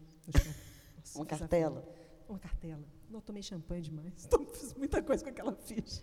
Não, tinha, tinha um tanto de mesa, assim, era um lugar de show, aí tinha show, a Alda Resende fazia shows lá e a gente que era meio caro. Não tinha, é, cada andar é uma era, era um uma coisa. Diferente. Aí lá embaixo era isso, com as mesas, e cada mesa tinha um telefone com um ramal ah, e um é mapa. Então a gente ficava paquerando. Olha isso. a gente ficava paquerando, ligando para o ramal da mesa perto. Era genial. Era tipo aquele 145, lembra? É um Dentro do bar. Analógico, velho. Cê, tinha um 145, vamos fazer, vamos fazer lembra? uma festa assim, gente com um monte de telefone fixo, cada um num ramal e o mapinha dos ramais.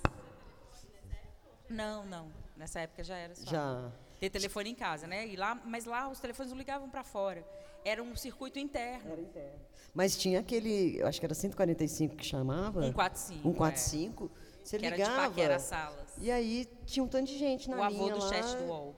Aí de repente falou aqui, vamos conversar? Vamos, então liga. Tá, você, você entrava, tinha um tanto de gente. Conversaria, conversaria. E aí você podia ficar ali no coletivo ou, com, ou é, e, por telefone. Era muito louco. E aí eu vou só, só fazer uma menção, só fazer uma menção assim que eu não queria deixar de fazer. E aí, sei lá, acho que já deve ter dado tempo aí, já deve ter que entrar para pergunta, se tiver pergunta. Que é uma menção a, a, a sapatão, sapatão caminhoneirona, que eu acho que foram muito desprezadas é, e que eu não acho que tinha a ver com o excesso de binarismo nesse caso. Que a, você passa ali na Amazonas, elas estão lá, elas continuam lá. É incrível. Que eram sapatões muito, muito masculinas assim e que estavam no centro. É diferente ser sapatão masculino na Savassi. É diferente ser sapatão masculino numa boate que tudo bem, sabe? Porque nessa época, assim, as sapatões masculinas, assim, eu via algumas pessoas que tinham um certo desprezo e eu ficava muito arrasada, porque eu não achava que aquilo podia existir daquela forma, aquela hostilidade e aquela e são pessoas que sofreram pra caralho, ainda sofrem e ainda abrem muito espaço para as pessoas que vêm do nada e falam assim, olha o que eu acabei de inventar. Acabei de inventar essa identidade. Acabou mesmo. Você acabou de inventar. Acabou de inventar, é, acabou de surgir, nasceu hoje essa identidade. Está lá a pessoa morrendo, sendo, sendo espancada, apanhando em briga, não sendo respeitada, ainda mais se namorar. Porque como é que você vai, como é que você vai ficar com essa pessoa aqui que eu não fiquei? Né? Os caras, os cara. E a pessoa ali num lugar onde ela vai ser hostilizada e ela está lá, sapatona, caminhoneira, com uma roupa muito caminhoneira, que eu não falo que é masculino, porque eu não acho que isso existe. Eu não acho que essa porra existe. Então, assim, nem masculino, nem feminino, porra nenhuma. Mas, enfim, está lá a pessoa vestida daquele jeito, sendo hostilizada, sendo, e nem é vista, e nem é mencionada, e ninguém lembra que ela existe. Então, assim, um, um viva sapatões, caminhoneiras, invisíveis, é, pobres e fodidas, que tiveram a vida inteira nessa cidade que ninguém deu menor para elas, entendeu? Nenhuma, né? Ainda estão. Eu também acho. É... Na hora da pergunta, eu vou perguntar a idade de vocês, porque é assustador. Como que rola o F1, porque eu me vejo muito vivendo o que vocês vivem. É. Incrível. Tá vendo como os tempos se misturam? É, é muito mais misturado do que a gente imagina, é. sabe? É. é.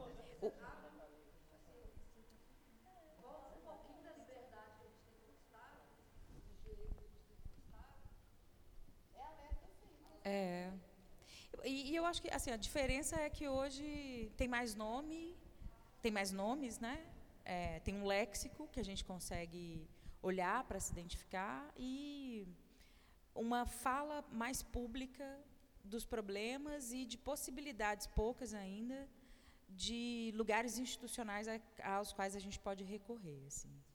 Porque as situações estão, gente, num país em que 44% das pessoas adultas escolhem voluntariamente votar num cara como Bolsonaro, isso é, diz muito dessas, das permanências dessas violências. assim. E essa ideia de conservadorismo que a gente tem no país hoje é um conservadorismo reacionário que é patriarcal, que é binário, que é escravocrata. Então, assim, esses tempos que se misturam são é, a evidência de, de, da permanência das coisas, isso que o Leca está falando. Essa né? evidência que é muito doida, porque é. soa retrocesso, mas não é. Mas é, é, a, é o que constitui a nossa sociedade, é, que é uma doideira. Né? Por isso, é, seguindo o que, que Dri falou, assim, achei super bonito, fiquei super emocionada por ter participado aquela vez da conversa com a Soraya Menezes. E lindo é, é, é, homenagear essa mulher, uma mulher preta que junto com um pequeno grupo, bancou a primeira parada em, em Belo Horizonte, mas, sobretudo, constituiu uma associação para dizer, olha, não é só a Savassi. Tanto que a gente nem se via reconhecida, e eu estou falando eu, assim, uma mulher preta não me via reconhecida na Além, porque a Além não fazia a menor questão, e com razão, entendo super Soraya, de olhar para a galera que estava na, na, nas boates da Savassi, entendendo que a gente tinha, talvez, e aí já é uma suposição minha, mas se fosse eu hoje, no lugar, com, com o que eu penso hoje, no lugar de Soraya na época, eu também não priorizaria, entendeu? Ela gravava fita cassete para mandar para o interior para quem não tinha acesso a nada. E mandava pelo correio num envelope sigiloso, assim, para ninguém nem saber do que se tratava para poder comunicar, entendendo que gravar em fita cassete é dar acesso a quem não consegue ler. Imagina o nível de sofisticação da estratégia dessa mulher para conseguir acolher pessoas que não são é, reconhecidas em sua cidadania no geral e que nem no meio GLS na época é, se viam parte, assim. É, uma, é muito incrível, assim, entender a importância de uma mulher como a Soraya e outra que também é mulher preta, que é a Mani, de fazer bares fora do anel do contorno. É, Até hoje, é. o bar dela, eu não sei se ela ainda é viva, preciso retomar a pesquisa do filme, mas a última vez que eu fui era um bar lá no, no Glória, onde era, é? no Glória. no Glória, um botequinho de bairro mesmo, com a parede pintada de branco e um arco-íris no fundo, assim, ó. Boteco de bairro, assim. E aquele tanto de sapatão lá, sapatão mesmo, assim, caminhoneiro. É, foi muito emocionante, assim, poder ver isso rolando em 2018, assim, que foi a última vez que eu fui lá. E no centro, assim, eu já vi muitas pessoas de, sei lá, o centro sempre foi minha paixão, qualquer centro. Então, eu sempre vi muitas pessoas mais velhas, da minha idade, mais novas, muito invisíveis. E eu me sentia também muito invisível, até encontrar essas pessoas, eu acho. E, e eu tentava ser invisível, porque eu não queria apanhar. Teve um momento que eu cansei tanto de ouvir sapatão que eu falei assim, gente, ah, vou pôr um brinco aqui, porque eu não estou aguentando mais, está chato pra caramba. E teve um momento que eu quis muito que ninguém me visse. Muito, muito mesmo. E aí depois eu comecei a ir embora, né? Comecei a viajar, ir para outros lugares, entender que tinha alguns lugares onde as coisas já tinham andado um pouco mais, né? É, e aí quando eu voltava, eu queria é, é, até São Paulo e Rio, às vezes eu ia assim novinho só para ver um pouco de outras coisas, né? Mas eu sinto que existe uma história, hoje então que eu estou lá em São Paulo há um tempinho, eu sinto que eu tenho uma história, assim, muito nessa vibe nessa, nessas visitas aqui a BH, que é muito nossa daqui, justamente por a gente não ser tão grande, que ter a coragem de sair, de fazer coisas, é, é muito importante. Mas não é só importante, não. É o auge da coragem. Porque numa, em cidades muito enormes, onde isso já está muito dado, é, é menos chance que você tem de apanhar, né? Menos chance, menos chance, né? Quer dizer que isso não vai acontecer. Mas aqui, eu quando eu voltei de fora e que vi as coisas que estavam acontecendo aqui, e que foi o que me moveu a pesquisar, a fazer outras coisas, eu fiquei tão feliz, porque eu falava assim, puta que pariu, olha o tanto de coisa incrível que as pessoas estão fazendo. Tinha, claro que tinha momentos propícios, claro que tinha um contexto que estava mais propício, mas não era só disso que se tratava. Se tratava de uma história que sempre existiu, e que estava sendo continuada, felizmente. E de, uma, de um jeito muito apaixonado, né? muito, de novo, com muito tesão. Então, muitos coletivos fazendo coisas incríveis, fazendo. E isso foi me fazendo assim, falando, gente, como eu amo esse lugar aqui, com essa história um de tanta coragem. Né? É, também. De tanta coragem, de acolhimento, e, e, ao mesmo tempo, que ainda precisa de tanta coisa, né? Precisa de mudar e de acontecer tanta coisa aqui nesse lugar ainda, e bacana também só lembrar que às vezes nas boates tinha, não tinha jornal, mas tinha uns papeizinhos. Não sei se você lembra. Isso Correio é bom, elegante. que a Emi está tá, tá pesquisando isso. Tinha uns papeizinhos, você não lembra disso? Um tipo, era, não era um jornal exatamente, era uma. Eu cheguei a escrever para um jornal do Clube Rainbow. Foi minha primeira entrada no ativismo. Era o Clube Rainbow de Serviços. Clube Rainbow é bom demais. Que tinha uma carteirinha que dava desconto em lugares friendly. Mas isso já era 2001, eu acho. Não, mentira, eu estava na faculdade ainda, louca. Era 96, 96, 97. O Clube Rainbow, acho que durou até quando. Ai, como é que ele chamava, gente? Ele faleceu. Dois, no início dos anos 2000 e aí o Clube Rainbow acabou. Que era essa, esse lugar, mas era muito voltado para comércio e para essa rede de proteção, para as pessoas consumirem, fazer o dinheiro circular entre pessoas GLS na época. GLS. GLS. Aí tinha uma coisa de uma bandeirinha. E tinha um cartãozinho, Clube Rainbow de Serviço, com um, um arco-íris, e a gente fazia um jornal. Aí era um tanto de colega de faculdade, eu fazia jornalismo, Joana Ziller, o Beto, Roberto Reis. A gente era voluntário no no jornal do Clube Rainbow e fazia as reportagens, diagramava, etc. Tinha algumas publicações dentro da, da, Federal também, Tinha. Né, de alguns grupos. E a Fafiche era assim, gente, a Fafiche era uma maravilha. A Fafiche é a Belas Artes, para a gente. Eram lugares que dava para a gente viver um pouco, né? pelo menos conhecer as pessoas e, e viver um pouquinho. Agora, legal também, tentando me lembrar aqui, é, Estava pensando numa coisa que super importante, esqueci.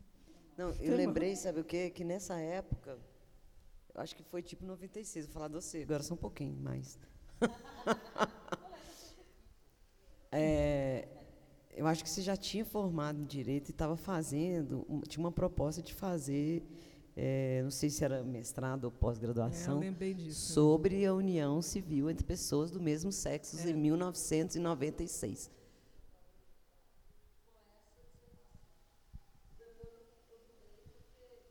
Eu lembro que você chegou a fazer.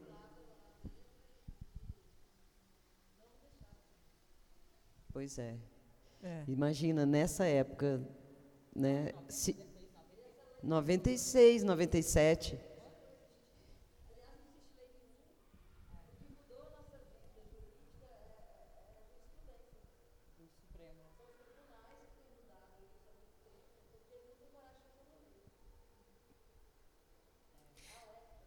que é a frequência Sim, de casos, né, também, né? A frequência de casos aí também.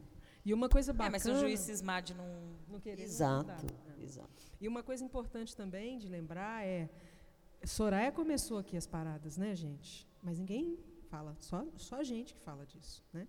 Eu estava num júri lá em São Paulo, é, sobre, num, num, num edital do governo que dá alguma grana para as paradas é, periféricas da cidade, pequenas paradas, mas da cidade de São Paulo. E aí passei por, sei lá, 80 inscrições para ver que sempre tem uma fotógrafa sapatão. Isso é uma coisa que acontece para caramba. É muita fotógrafa sapatão. Mas que, em geral, as, as, as, as paradas são muito dominadas por gays e drags. E que as sapatão estão lá, mas elas estão sempre assim, é, ou elas são fotógrafas, é da produção, não sei o quê, que é também uma coisa muito doida para a gente pensar. Porque dentro da nossa lógica, das nossas coisas, essas lógicas prevalecerem, é assim. A gente tem que. É por isso que eu acho tão maravilhoso esse bloco. Porque a gente tem que não deixar essas lógicas acontecerem, não. Porque assim, elas são muito presentes, mas muito presentes num nível inacreditável. Assim. Eu fiquei vendo, lá, dos 70, quase todos eram assim. Tinha dois que eram, eram sapatões. Né? E aí nem estou falando só disso, por exemplo, não tinha não binário. Entendeu? Como assim? Sabe? Pelo amor de Deus. Aliás, é uma coisa para a gente também conversar em uma outra ocasião. Como que, falei, né, para a gente não esquecer de falar como que essa, essa situação que não, não pode virar um debate agora, porque nós estamos terminando, mas como que a gente também precisa discutir essas coisas com amor. Porque fixar essa palavra sapatão num tipo de identidade só, como se fosse uma coisa só relativa a uma orientação, é muito complexo. É, inclusive, pelo que eu acabei de falar aqui. Né, que a gente falou aqui dessa sapatão que estão no centro, que estão na periferia e que estão ali desfilando uma, uma identidade de gênero é, muito dura e difícil e complicada, que não é aceita, mas que às vezes não estão ligados em nada de coisa de não binário, não estão ligados nisso, mas estão ali fazendo uma coisa muito importante. E, assim, aí não é sapatão? Como assim? Né? Então, acho que é bacana também uma coisa da gente, e que eu acho que a Truck faz com muito amor e cuidado e carinho, que é uma coisa para a gente sempre lembrar também que não tem padrão mesmo, mas em todos os sentidos, né? Então é bem é bem importante isso. Mas acho que é isso, né, gente? Já falamos pra caramba. É. Tem muita muito. coisa para falar, mas senão a gente não sai daqui não. 49. O que, que é? Ah. A idade. Oi? Oi, gente, esse negócio de idade é chato pra caramba. Ah. Ô, Priscila, você sabe minha idade? Priscila, desculpa. Pri, você sabe minha idade? Sabe nada, velho. Não, então fala, cada um fala aí, eu falo por último. 49, já falei. 47. Gente, eu sou mais velha do caralho, né? Puta que pariu, né? 55. Tá, meu 55. bem. Tá, meu bem. Que é isso, então, né, gente? Vocês querem perguntar alguma coisa, gente?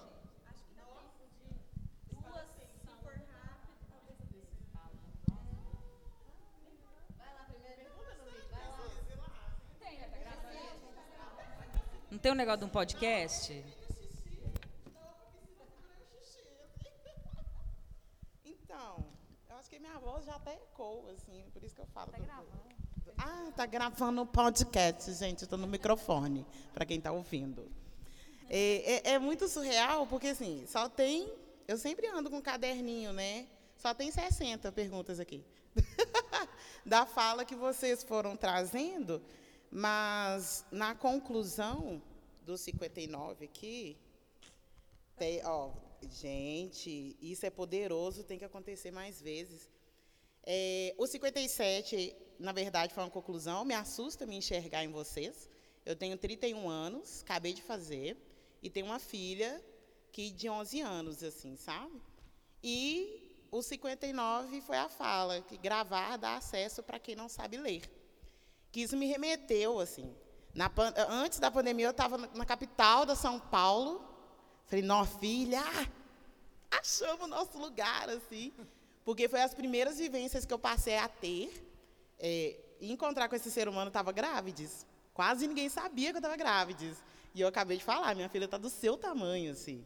E aí, Belo Horizonte está sendo esse reencontro com um passado que foi cabuloso para mim, assim, sabe? E a Truck está fazendo esse movimento, assim. E aí, linkando tudo, para não pegar a palavra de todo mundo, vou passar, viu, gente? O sítio é muito real, porque eu só cheguei a truck é, para estar aqui dentro hoje pela breja das Sapas. E, e foi incrível para mim vivenciar, assim, neste, foi, foi, nem sei, foi em março deste ano, quando eu cheguei de São Paulo, assim, estava muito triste de voltar para Belo Horizonte. Eu ainda estou nesse gatilho, estou muito triste de estar aqui, porque aqui eu tenho que estar vestida. O máximo que eu posso performar meu caminhão é um social, porque se eu me jogar muito, vou ser muito violentada. E quando eu chego no gueto, eu tenho que me performar a mãe, então eu tenho que colocar uma saia. É muito complexo Belo Horizonte você ter que performar em cada ambiente. Se eu for para academia, eu tenho que ser uma coisa. Se eu for para sabe, é bem complexo. E chega em São Paulo, você não precisa disso. Você se veste e vai falar no seu lugar, em qualquer lugar, sabe? E vai para sociais. E aí chega que teve essa, essa, essa reunião mais íntima que a Joseli e a Mari pôde proporcionar de um aniversário assim, da Mari. Estou engolindo o choro. E é num sítio. E, e, a conquista desse sítio, e é Savassi, né, porque o Breja é na Savassi, as meninas falam o quanto que é resistente ter esse espaço na Savassi. E nesse sítio, que foi em março desse ano, a Mari falou: vou cantar o parabéns à sua filha, que, também, que elas fazem aniversário perto. E eu conversei com esse ser humano na salinha sem saber que ia vir conversar. um abraço. Ai, que delícia! Nossa! Você viu que. E a gente conversou antes dessa roda, assim. Então é bem cabuloso, cabulosíssimo, está um combo periferia. Nem, eu nem sou periferia, gente, sou favela, porque periferia ainda, né? Favela, maternidade, não binarismo, caminhones, e aí você fala assim, tá, vamos lidar com isso, porque você vai voltar para Belo Horizonte. E é muito assustador ver coisas que vocês estão falando. Eu, como trabalho infantil, eu transitei em muitos lugares que vocês estão falando, só que eu não podia entrar nesses lugares, né? Tipo assim, na rua ali, o Alto da Fosso Pena. Então, eu sempre convivi com pessoas mais velhas. Eu sempre fiquei com pessoas mais velhas quando eu estava performando ali a heteronormatividade. Quando eu estou sete anos solteira, eu sempre falo, gente, eu só conheço a vida solteira em Belo Horizonte, que é em São Paulo, onde eu estava presente com a minha filha. As, eu lembro da primeira cena, assim, que as meninas, vamos fazer um, um porque aqui a gente só se encontra em roda de conversa. Na vida pessoal é difícil. Vamos fazer, como que chama aquele trem do fim do ano? Amigo, é, aí lá era outro nome, assim, era você achar o inimigo, assim, era uma coisa assim. E aí levei, fui, eu falei, gente, mas minha filha, ninguém estranhou. Aqui em Belo Horizonte não tem crianças. E esse foi o rolê da breja, assim, no sítio, eu pude ficar com meus seios para o lado de fora, não, ninguém questionou isso. Ninguém questionou minha filha estar lá. E as crianças estavam lá com a gente. Porque eu acredito que talvez era uma coisa que o sítio antigamente talvez, né? Você falou das limitações, dos caseiros. Então, assim, um sítio puxado pelas caminhoneiras, pelas sapatões, dando esse lugar de segurança da gente poder ficar ali. Eu, particularmente, é, é muito restrito eu ficar com meus seios para lá de fora, principalmente porque amamentou dois anos e meio. E aí pude ficar, sabe? Aí eu olhei para o Marcelo, o Marcelo dançando, e as crianças nadando. E na hora que você falou o sítio, velho, o sítio ele precisa existir, ou qualquer outro lugar, assim. Sabe? Não foi nem uma pergunta, foi um compartilhar, foi um link. Está muito atual, é um F1, e é continuidade, de fato. É continuidade. Eu vou me tornar uma futura antropóloga. Vou entrar nessa merda de academia, não sei nem como que faz isso, vou concluir o ensino médio porque essas histórias precisam ser contadas para continuidade, sim. Axé, gente. Continuemos. Prazerão. Prazerão.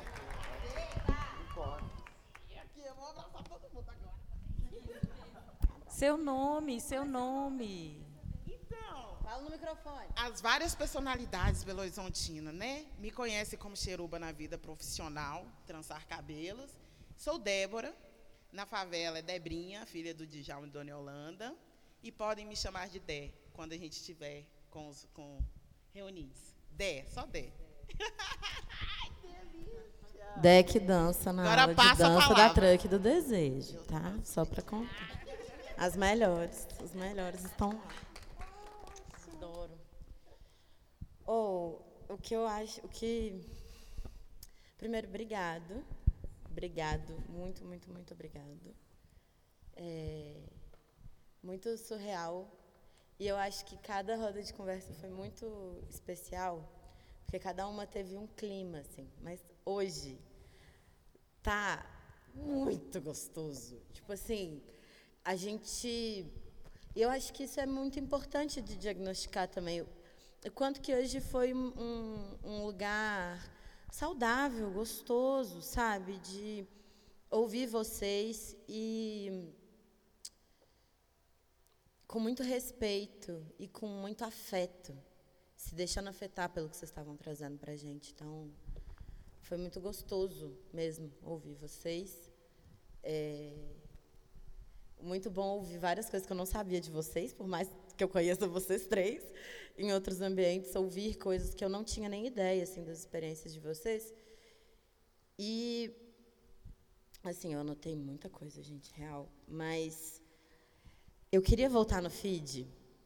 Eu Desculpa, gente. Eu preciso voltar no feed, porque eu sou dançarine e a gente não vê as, as pessoas LBTs na dança, assim na prática de dança hoje, no recorte assim, que eu danço, que é da, de uma faixa 20 mais, que a, a, gente não encontra essas pessoas, a gente não vê essas pessoas, a gente não não, não, não existe essa conversa.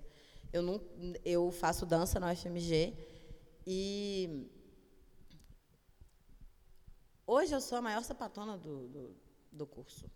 E eu não acho que eu sou lá muita referência.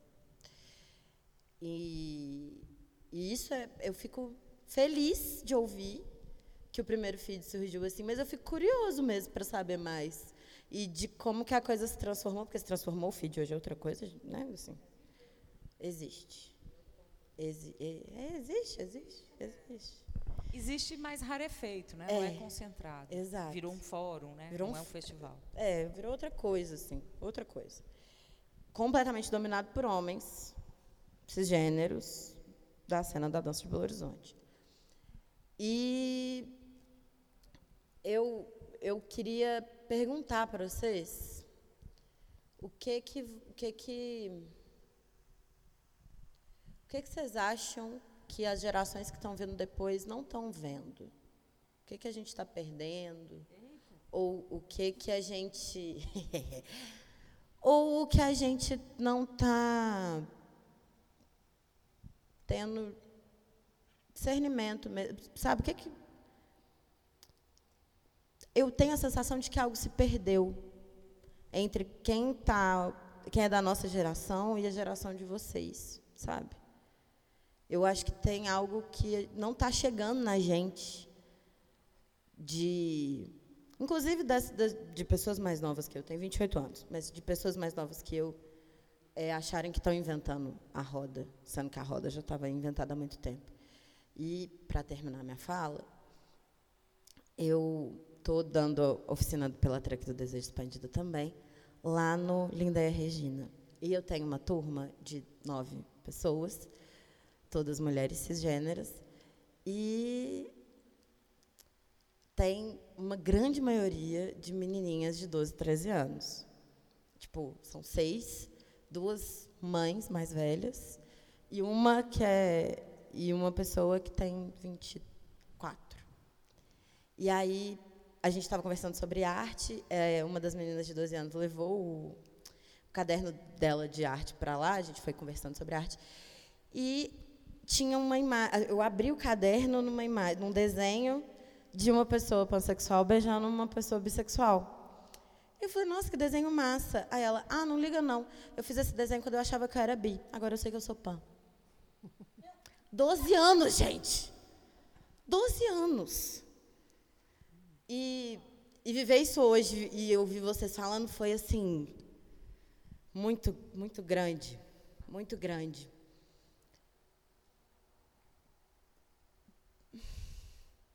Muito obrigado.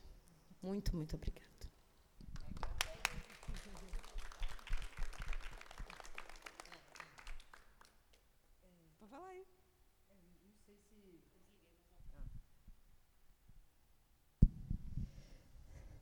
Não sei se é o que vocês não estão enxergando ou percebendo, ou não sei. É, quando você fez a pergunta, eu entendi, o que me veio para é que, deixa eu ver se vou conseguir traduzir o que eu pensei assim. É, a questão do olho no olho, do pele com pele, que eu acho que isso perdeu demais, assim, sabe? Eu acho que naturalmente, evolução tecnológica, sei lá, sabe? É, e eu acho que isso tem uma diferença na, na, nas nossas construções individuais, nas nossas relações, nas relações que a gente constrói, e, e aí interfere em tudo, nas nossas percepções, né? No, nas nossas escolhas. Eu acho que o que me veio foi isso, assim, que não, nem sei se é a forma que você perguntou, mas eu acho que essa é uma grande diferença de quem nasce e viveu só a era digital, assim, sabe? É, claro que tem exceções, né? Mas é muito difícil você não não viver a era como ela já traz, né? Já já deixa tudo posto aí também, assim. É, enfim, eu acho que é um pouco isso, assim, sabe? E eu sinto muita falta disso, assim, porque né, a gente viveu muito muito intensamente, intensamente a presença, a presença é, então e essa é uma coisa bem que faz muita falta mesmo. É, para mim veio um pouco isso, assim, sabe? Ah, eu acho que uma outra coisa, assim, você terminou? Uhum. Vou tentar ser bem rápido, porque eu acho que nós já estamos estourando todas as horas. Tem uma pessoa que está aqui, que é Pri, que é uma pessoa que eu amo muito e que me inspirou muito na vida. E, e eu acho que o que a gente tem que pensar é que inspirações, elas não têm idade, não, gente. É só isso. É, não quer dizer que a gente está aqui com a idade que a gente está e que a gente é sábio. E não quer dizer que uma pessoa nova não tem sabedoria.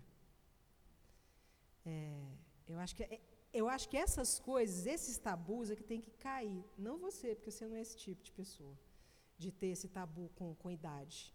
Mas eu acho que muitas pessoas têm ainda. É, que é chegar perto, por exemplo, tem gente que chega perto de mim, ah, você, eu acho que você vai me ajudar. Não vou. Pode ser que eu possa ajudar, mas pode não ser que necessariamente. Você, pode, ser que você, é, pode ser que você vai me ajudar mais, entendeu? Assim, e eu estou falando de PRI porque um, nesse movimento de voltar para cá, eu fui dar aula de fotografia e nem PRI nem foi meu, meu lune de nada, mas a gente ficou muito mig lá. E outras pessoas também, que eram muito mais novas que eu, e que isso nunca foi nenhum obstáculo para a gente. E eu acho que isso é uma coisa que as pessoas precisam perder. tanto as pessoas mais velhas acharem que pessoas mais novas não têm o que oferecer, quanto as pessoas mais novas acharem que pessoas mais velhas não têm o que oferecer. Sabe? Ou que a gente só vai falar de coisas que. Né, ou que a gente já parou de viver, ou que a gente não tem o que trocar, sabe? Tá, ou que vão maternar, ou que vão cuidar. É uma coisa. Ou que vão ser sugar mami. Ou que vão ser sugar mami, sabe? Assim, é uma coisa assim. Ai, gente, se, como assim as pessoas não querem ser estereótipos, criando esses estereótipos, sabe? Então eu acho que é uma coisa super bacana, importante, mas eu não acho que são vocês que estão perdendo, eu não acho nem que existe vocês e nós. Eu acho que essa é uma separação que não existe. Né? Enquanto ela existir, não está bom. Né? Então acho que essa separação não existe. E se ela não existe, não existe isso. Né? Assim, está aqui uma pessoa que sempre me inspirou, a gente sempre, putz, a gente sempre trocou para caralho, né, Pri? A gente sempre andou no mesmo caminho, nas mesmas vibes, nas mesmas ideias, né? E, e nada a ver com idade, né? E é claro que existem momentos diferentes nas vidas das pessoas, é óbvio, né? Mas esses momentos não são apenas marcados por esse marcador chato de idade, sabe? Que é um marcador muito afa que afasta. Então, além da não presença, tem essas coisas que afastam, sabe? Não precisa afastar. Não tem porquê. Né? Assim. E eu estou vendo isso de um jeito bem triste. Eu acompanho muito. Lolo me acompanha em, em, algumas, em algumas festas, e às vezes eu vou também sozinha, alguma, e eu já, a gente já conversou muito sobre isso. Às vezes eu estou em, em alguns ambientes que tem muita gente mais nova que eu. E uma das coisas piores que eu já vivi, eu já fui invisibilizada de tantos jeitos na minha vida, não é possível que isso vai acontecer de novo, sabe? Que é isso aqui, ó. A pessoa não pede desculpa, cara. E sabe por que, que a pessoa não? Desculpa. Hein? A pessoa não pede desculpa porque eu nem tô lá. É isso. Você nem existe. Então a pessoa te esbarra ela nem pede. E o pessoal legal, festa legal, tá, gente? Festa legal, gente muito bacana. Mas você é invisível porque você não é mais do interesse. Então, assim, isso é. Isso não é, assim, francamente. Nossa, aí nós vamos entrar numa. numa... Uh, francamente. Vamos, vamos pular, assim. gente. Vamos... Próximo. Não, estou te ouvindo aqui. Eu comecei falando de cultura banto e vou terminar falando de cultura banto, porque eu sou de terreiro, do candomblé. E é, o que você está falando é lógica de terreiro. Eu tenho mais velhas no terreiro que tem 13, 12, 9 anos. Assim. São figuras que me ensinam muito e, e, de fato, pela lógica temporal de um terreiro, é isso. Eu peço benção para elas. Né? Então, tem, tem toda uma dinâmica que é de outro tipo de vivenciar a própria ideia de experiência e de conhecimento. Assim. É, mas eu acho que tem uma questão que é cultural, que é geracional mesmo. Assim.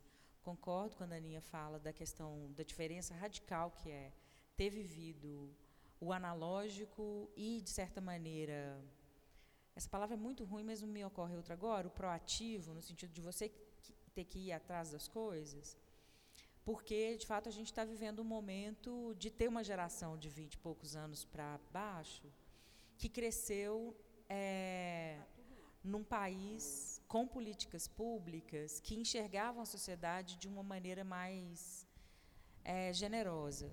Não plenamente, foi um avanço muito pequeno, e um avanço muito pequeno que se deu em função da mobilização de pessoas da nossa geração e anteriores, que se organizaram em movimentos sociais, movimentos negros, LGBT, QIAP+, que na época era só LGBT mesmo, movimento de mulheres, enfim, todos os movimentos possíveis de uma sociedade que foram, enfim, ouvi assim, esses movimentos foram ouvidos por um governo que, que não implementou uma lógica assistencialista, implementou política pública para ouvir de um lado a população e de outro lado é, batalhar por uma legislação. E eu não estou falando de governo um homem, Lula, não é disso que se trata, apesar de ter sido no governo dele que isso se amplificou, né?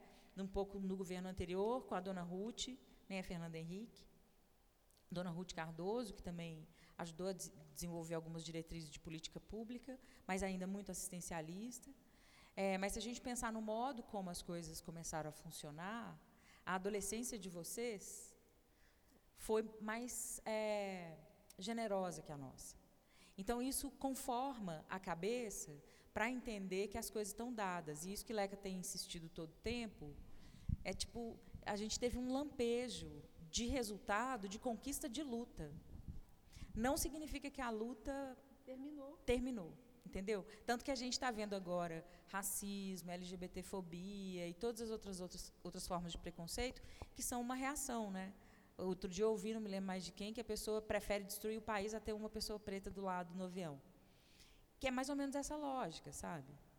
É, então eu acho que tem uma coisa, e é, mas por outro lado, tirando essa conjuntura, ou por causa dela, a sua pergunta é, me deixa um pouco.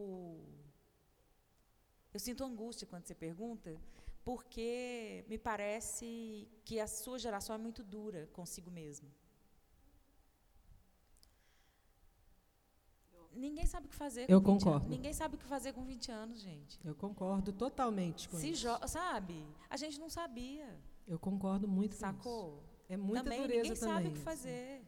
E até porque teve acesso a algumas coisas, é como se tivesse obrigação de saber o que, que tem que acontecer, É. entendeu? E não tem, gente. Não tem. É, é muito difícil, assim. Nem E muito difícil, tem- sobretudo num país que viveu essa ruptura gigantesca com o golpe com a Dilma.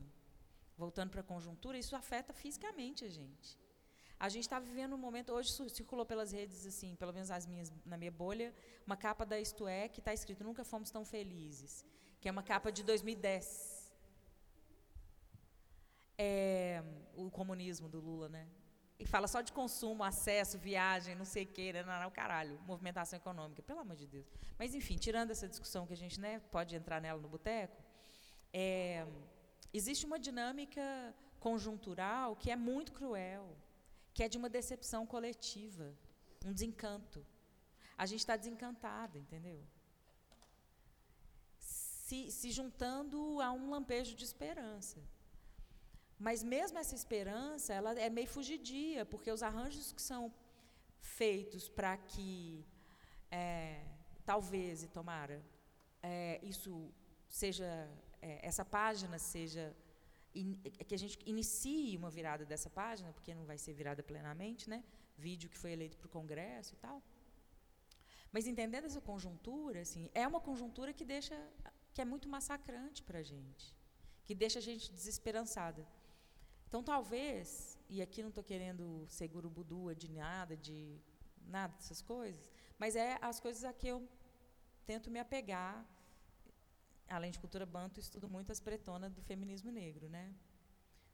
É, porque, velho, se essa galera sobreviveu, aí eu olho para isso, né? O povo preto que veio na vida, né? Quem sou eu para desacreditar, sabe? Que a gente pode seguir.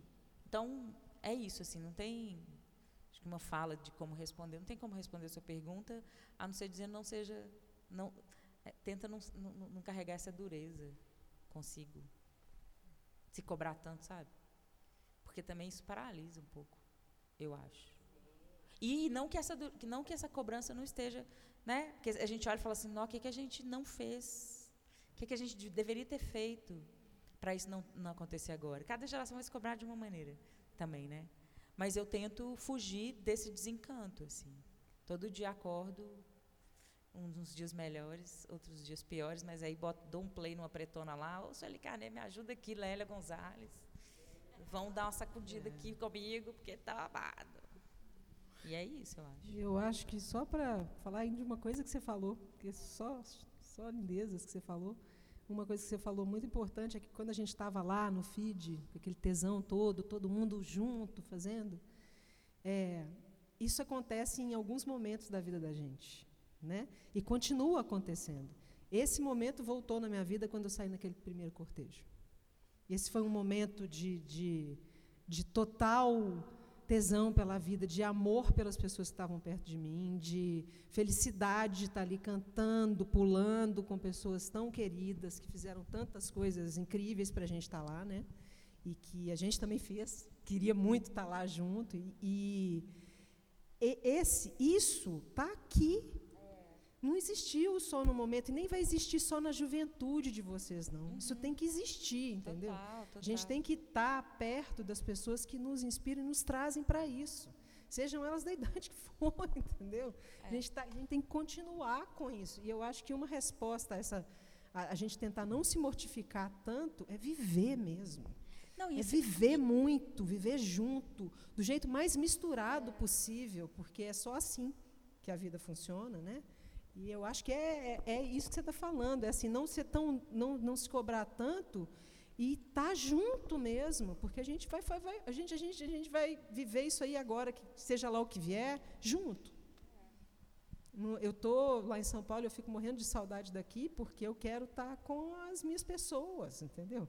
Vou fazer rede lá, já tenho alguns amigos, mas assim, é muita falta. Então, assim, é, às vezes eu estou lá e falo assim, tudo que eu quero hoje, que eu queria hoje, era sair com minhas amigas da truck. Entendeu? Ou era encontrar minhas amigas. Falei isso com a Aninha, assim, era estar com minhas amigas aqui. Porque isso faz muito sentido. E é isso que faz a gente não morrer, gente. Né? Tá junto e tá com essas pessoas que não estão aqui, como a Lélia, como que também são pessoas que nos inspiram, tá com essas pessoas, com essas pessoas que não estão aqui, mas elas estão. Né? Então, assim, não dá para ver só notícia, não. Tem que, tem que ler, tem que ver outras coisas, senão a gente morre, gente. Não dá. Né? O tal do combinamos de não morrer, né, da é. Conceição.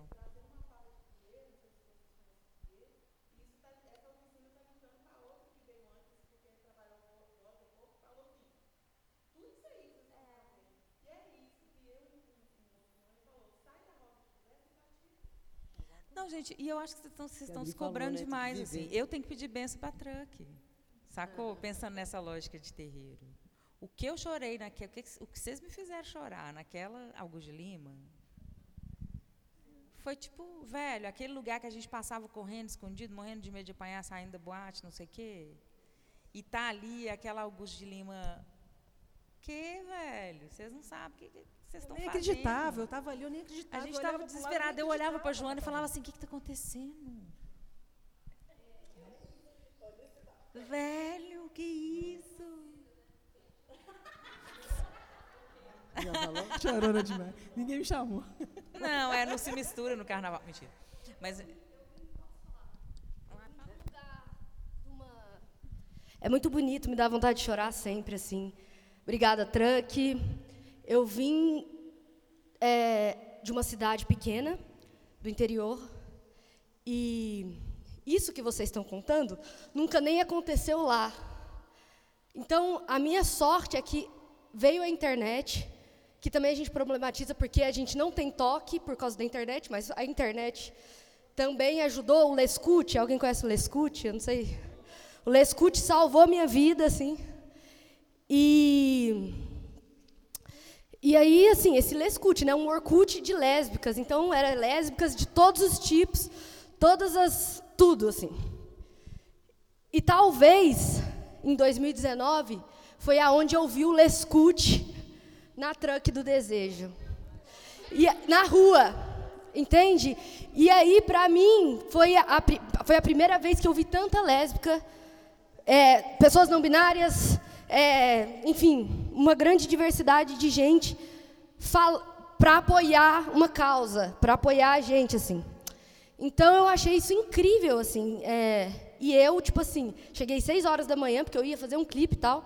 Só que eu fiquei tão encantada, assim, que eu, assim, dei um trabalho, entendeu? Porque eu dei trabalho mesmo, assim, de acabar, assim, as minhas amigas ter Bruna, pelo amor de Deus vamos, acabou, sabe? Eu fiquei assim, porque eu nunca tinha visto tanta lésbica reunida fora de uma parada gay. Claro que, que começou assim, mas tinha uma coisa, tinha uma energia, tinha um cosmo, tinha um, um corpo ali, sabe?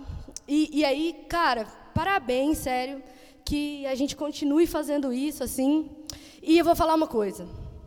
Hoje é meu aniversário, então eu mereço uma porra do parabéns!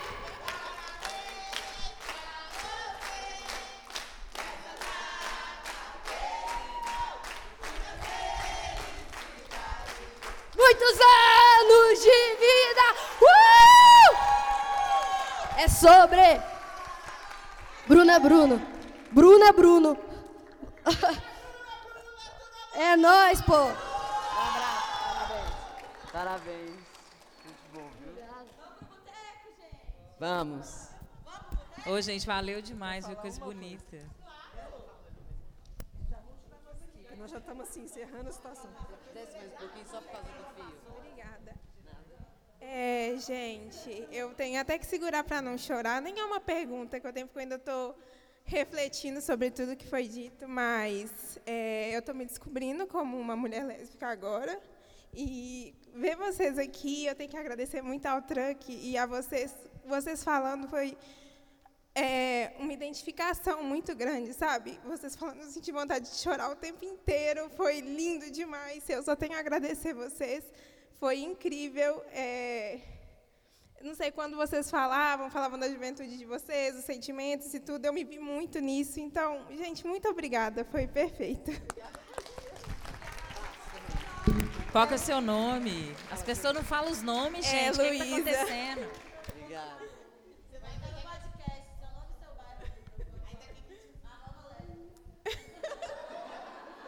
Meu nome é Luísa.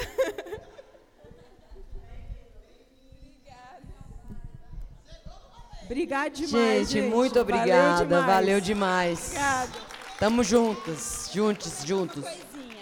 Queria comentar que é muito especial a gente estar aqui hoje no Centro de Referência às Juventudes, no plural, porque juventude não é só uma, não existe um, um jeito só de ser jovem. E eu acho que ser jovem não é sobre idade, é sobre celebrar o que a gente já construiu, mas também abrir espaço para o que a gente ainda não sabe e para o que ainda não, não é. E saber que a gente ainda é jovem nisso, tem coisa ainda para caminhar. Então, acho muito simbólico estar aqui hoje, nessa roda de conversa. Tem gente de todas as gerações aqui. E é muito lindo. Obrigada.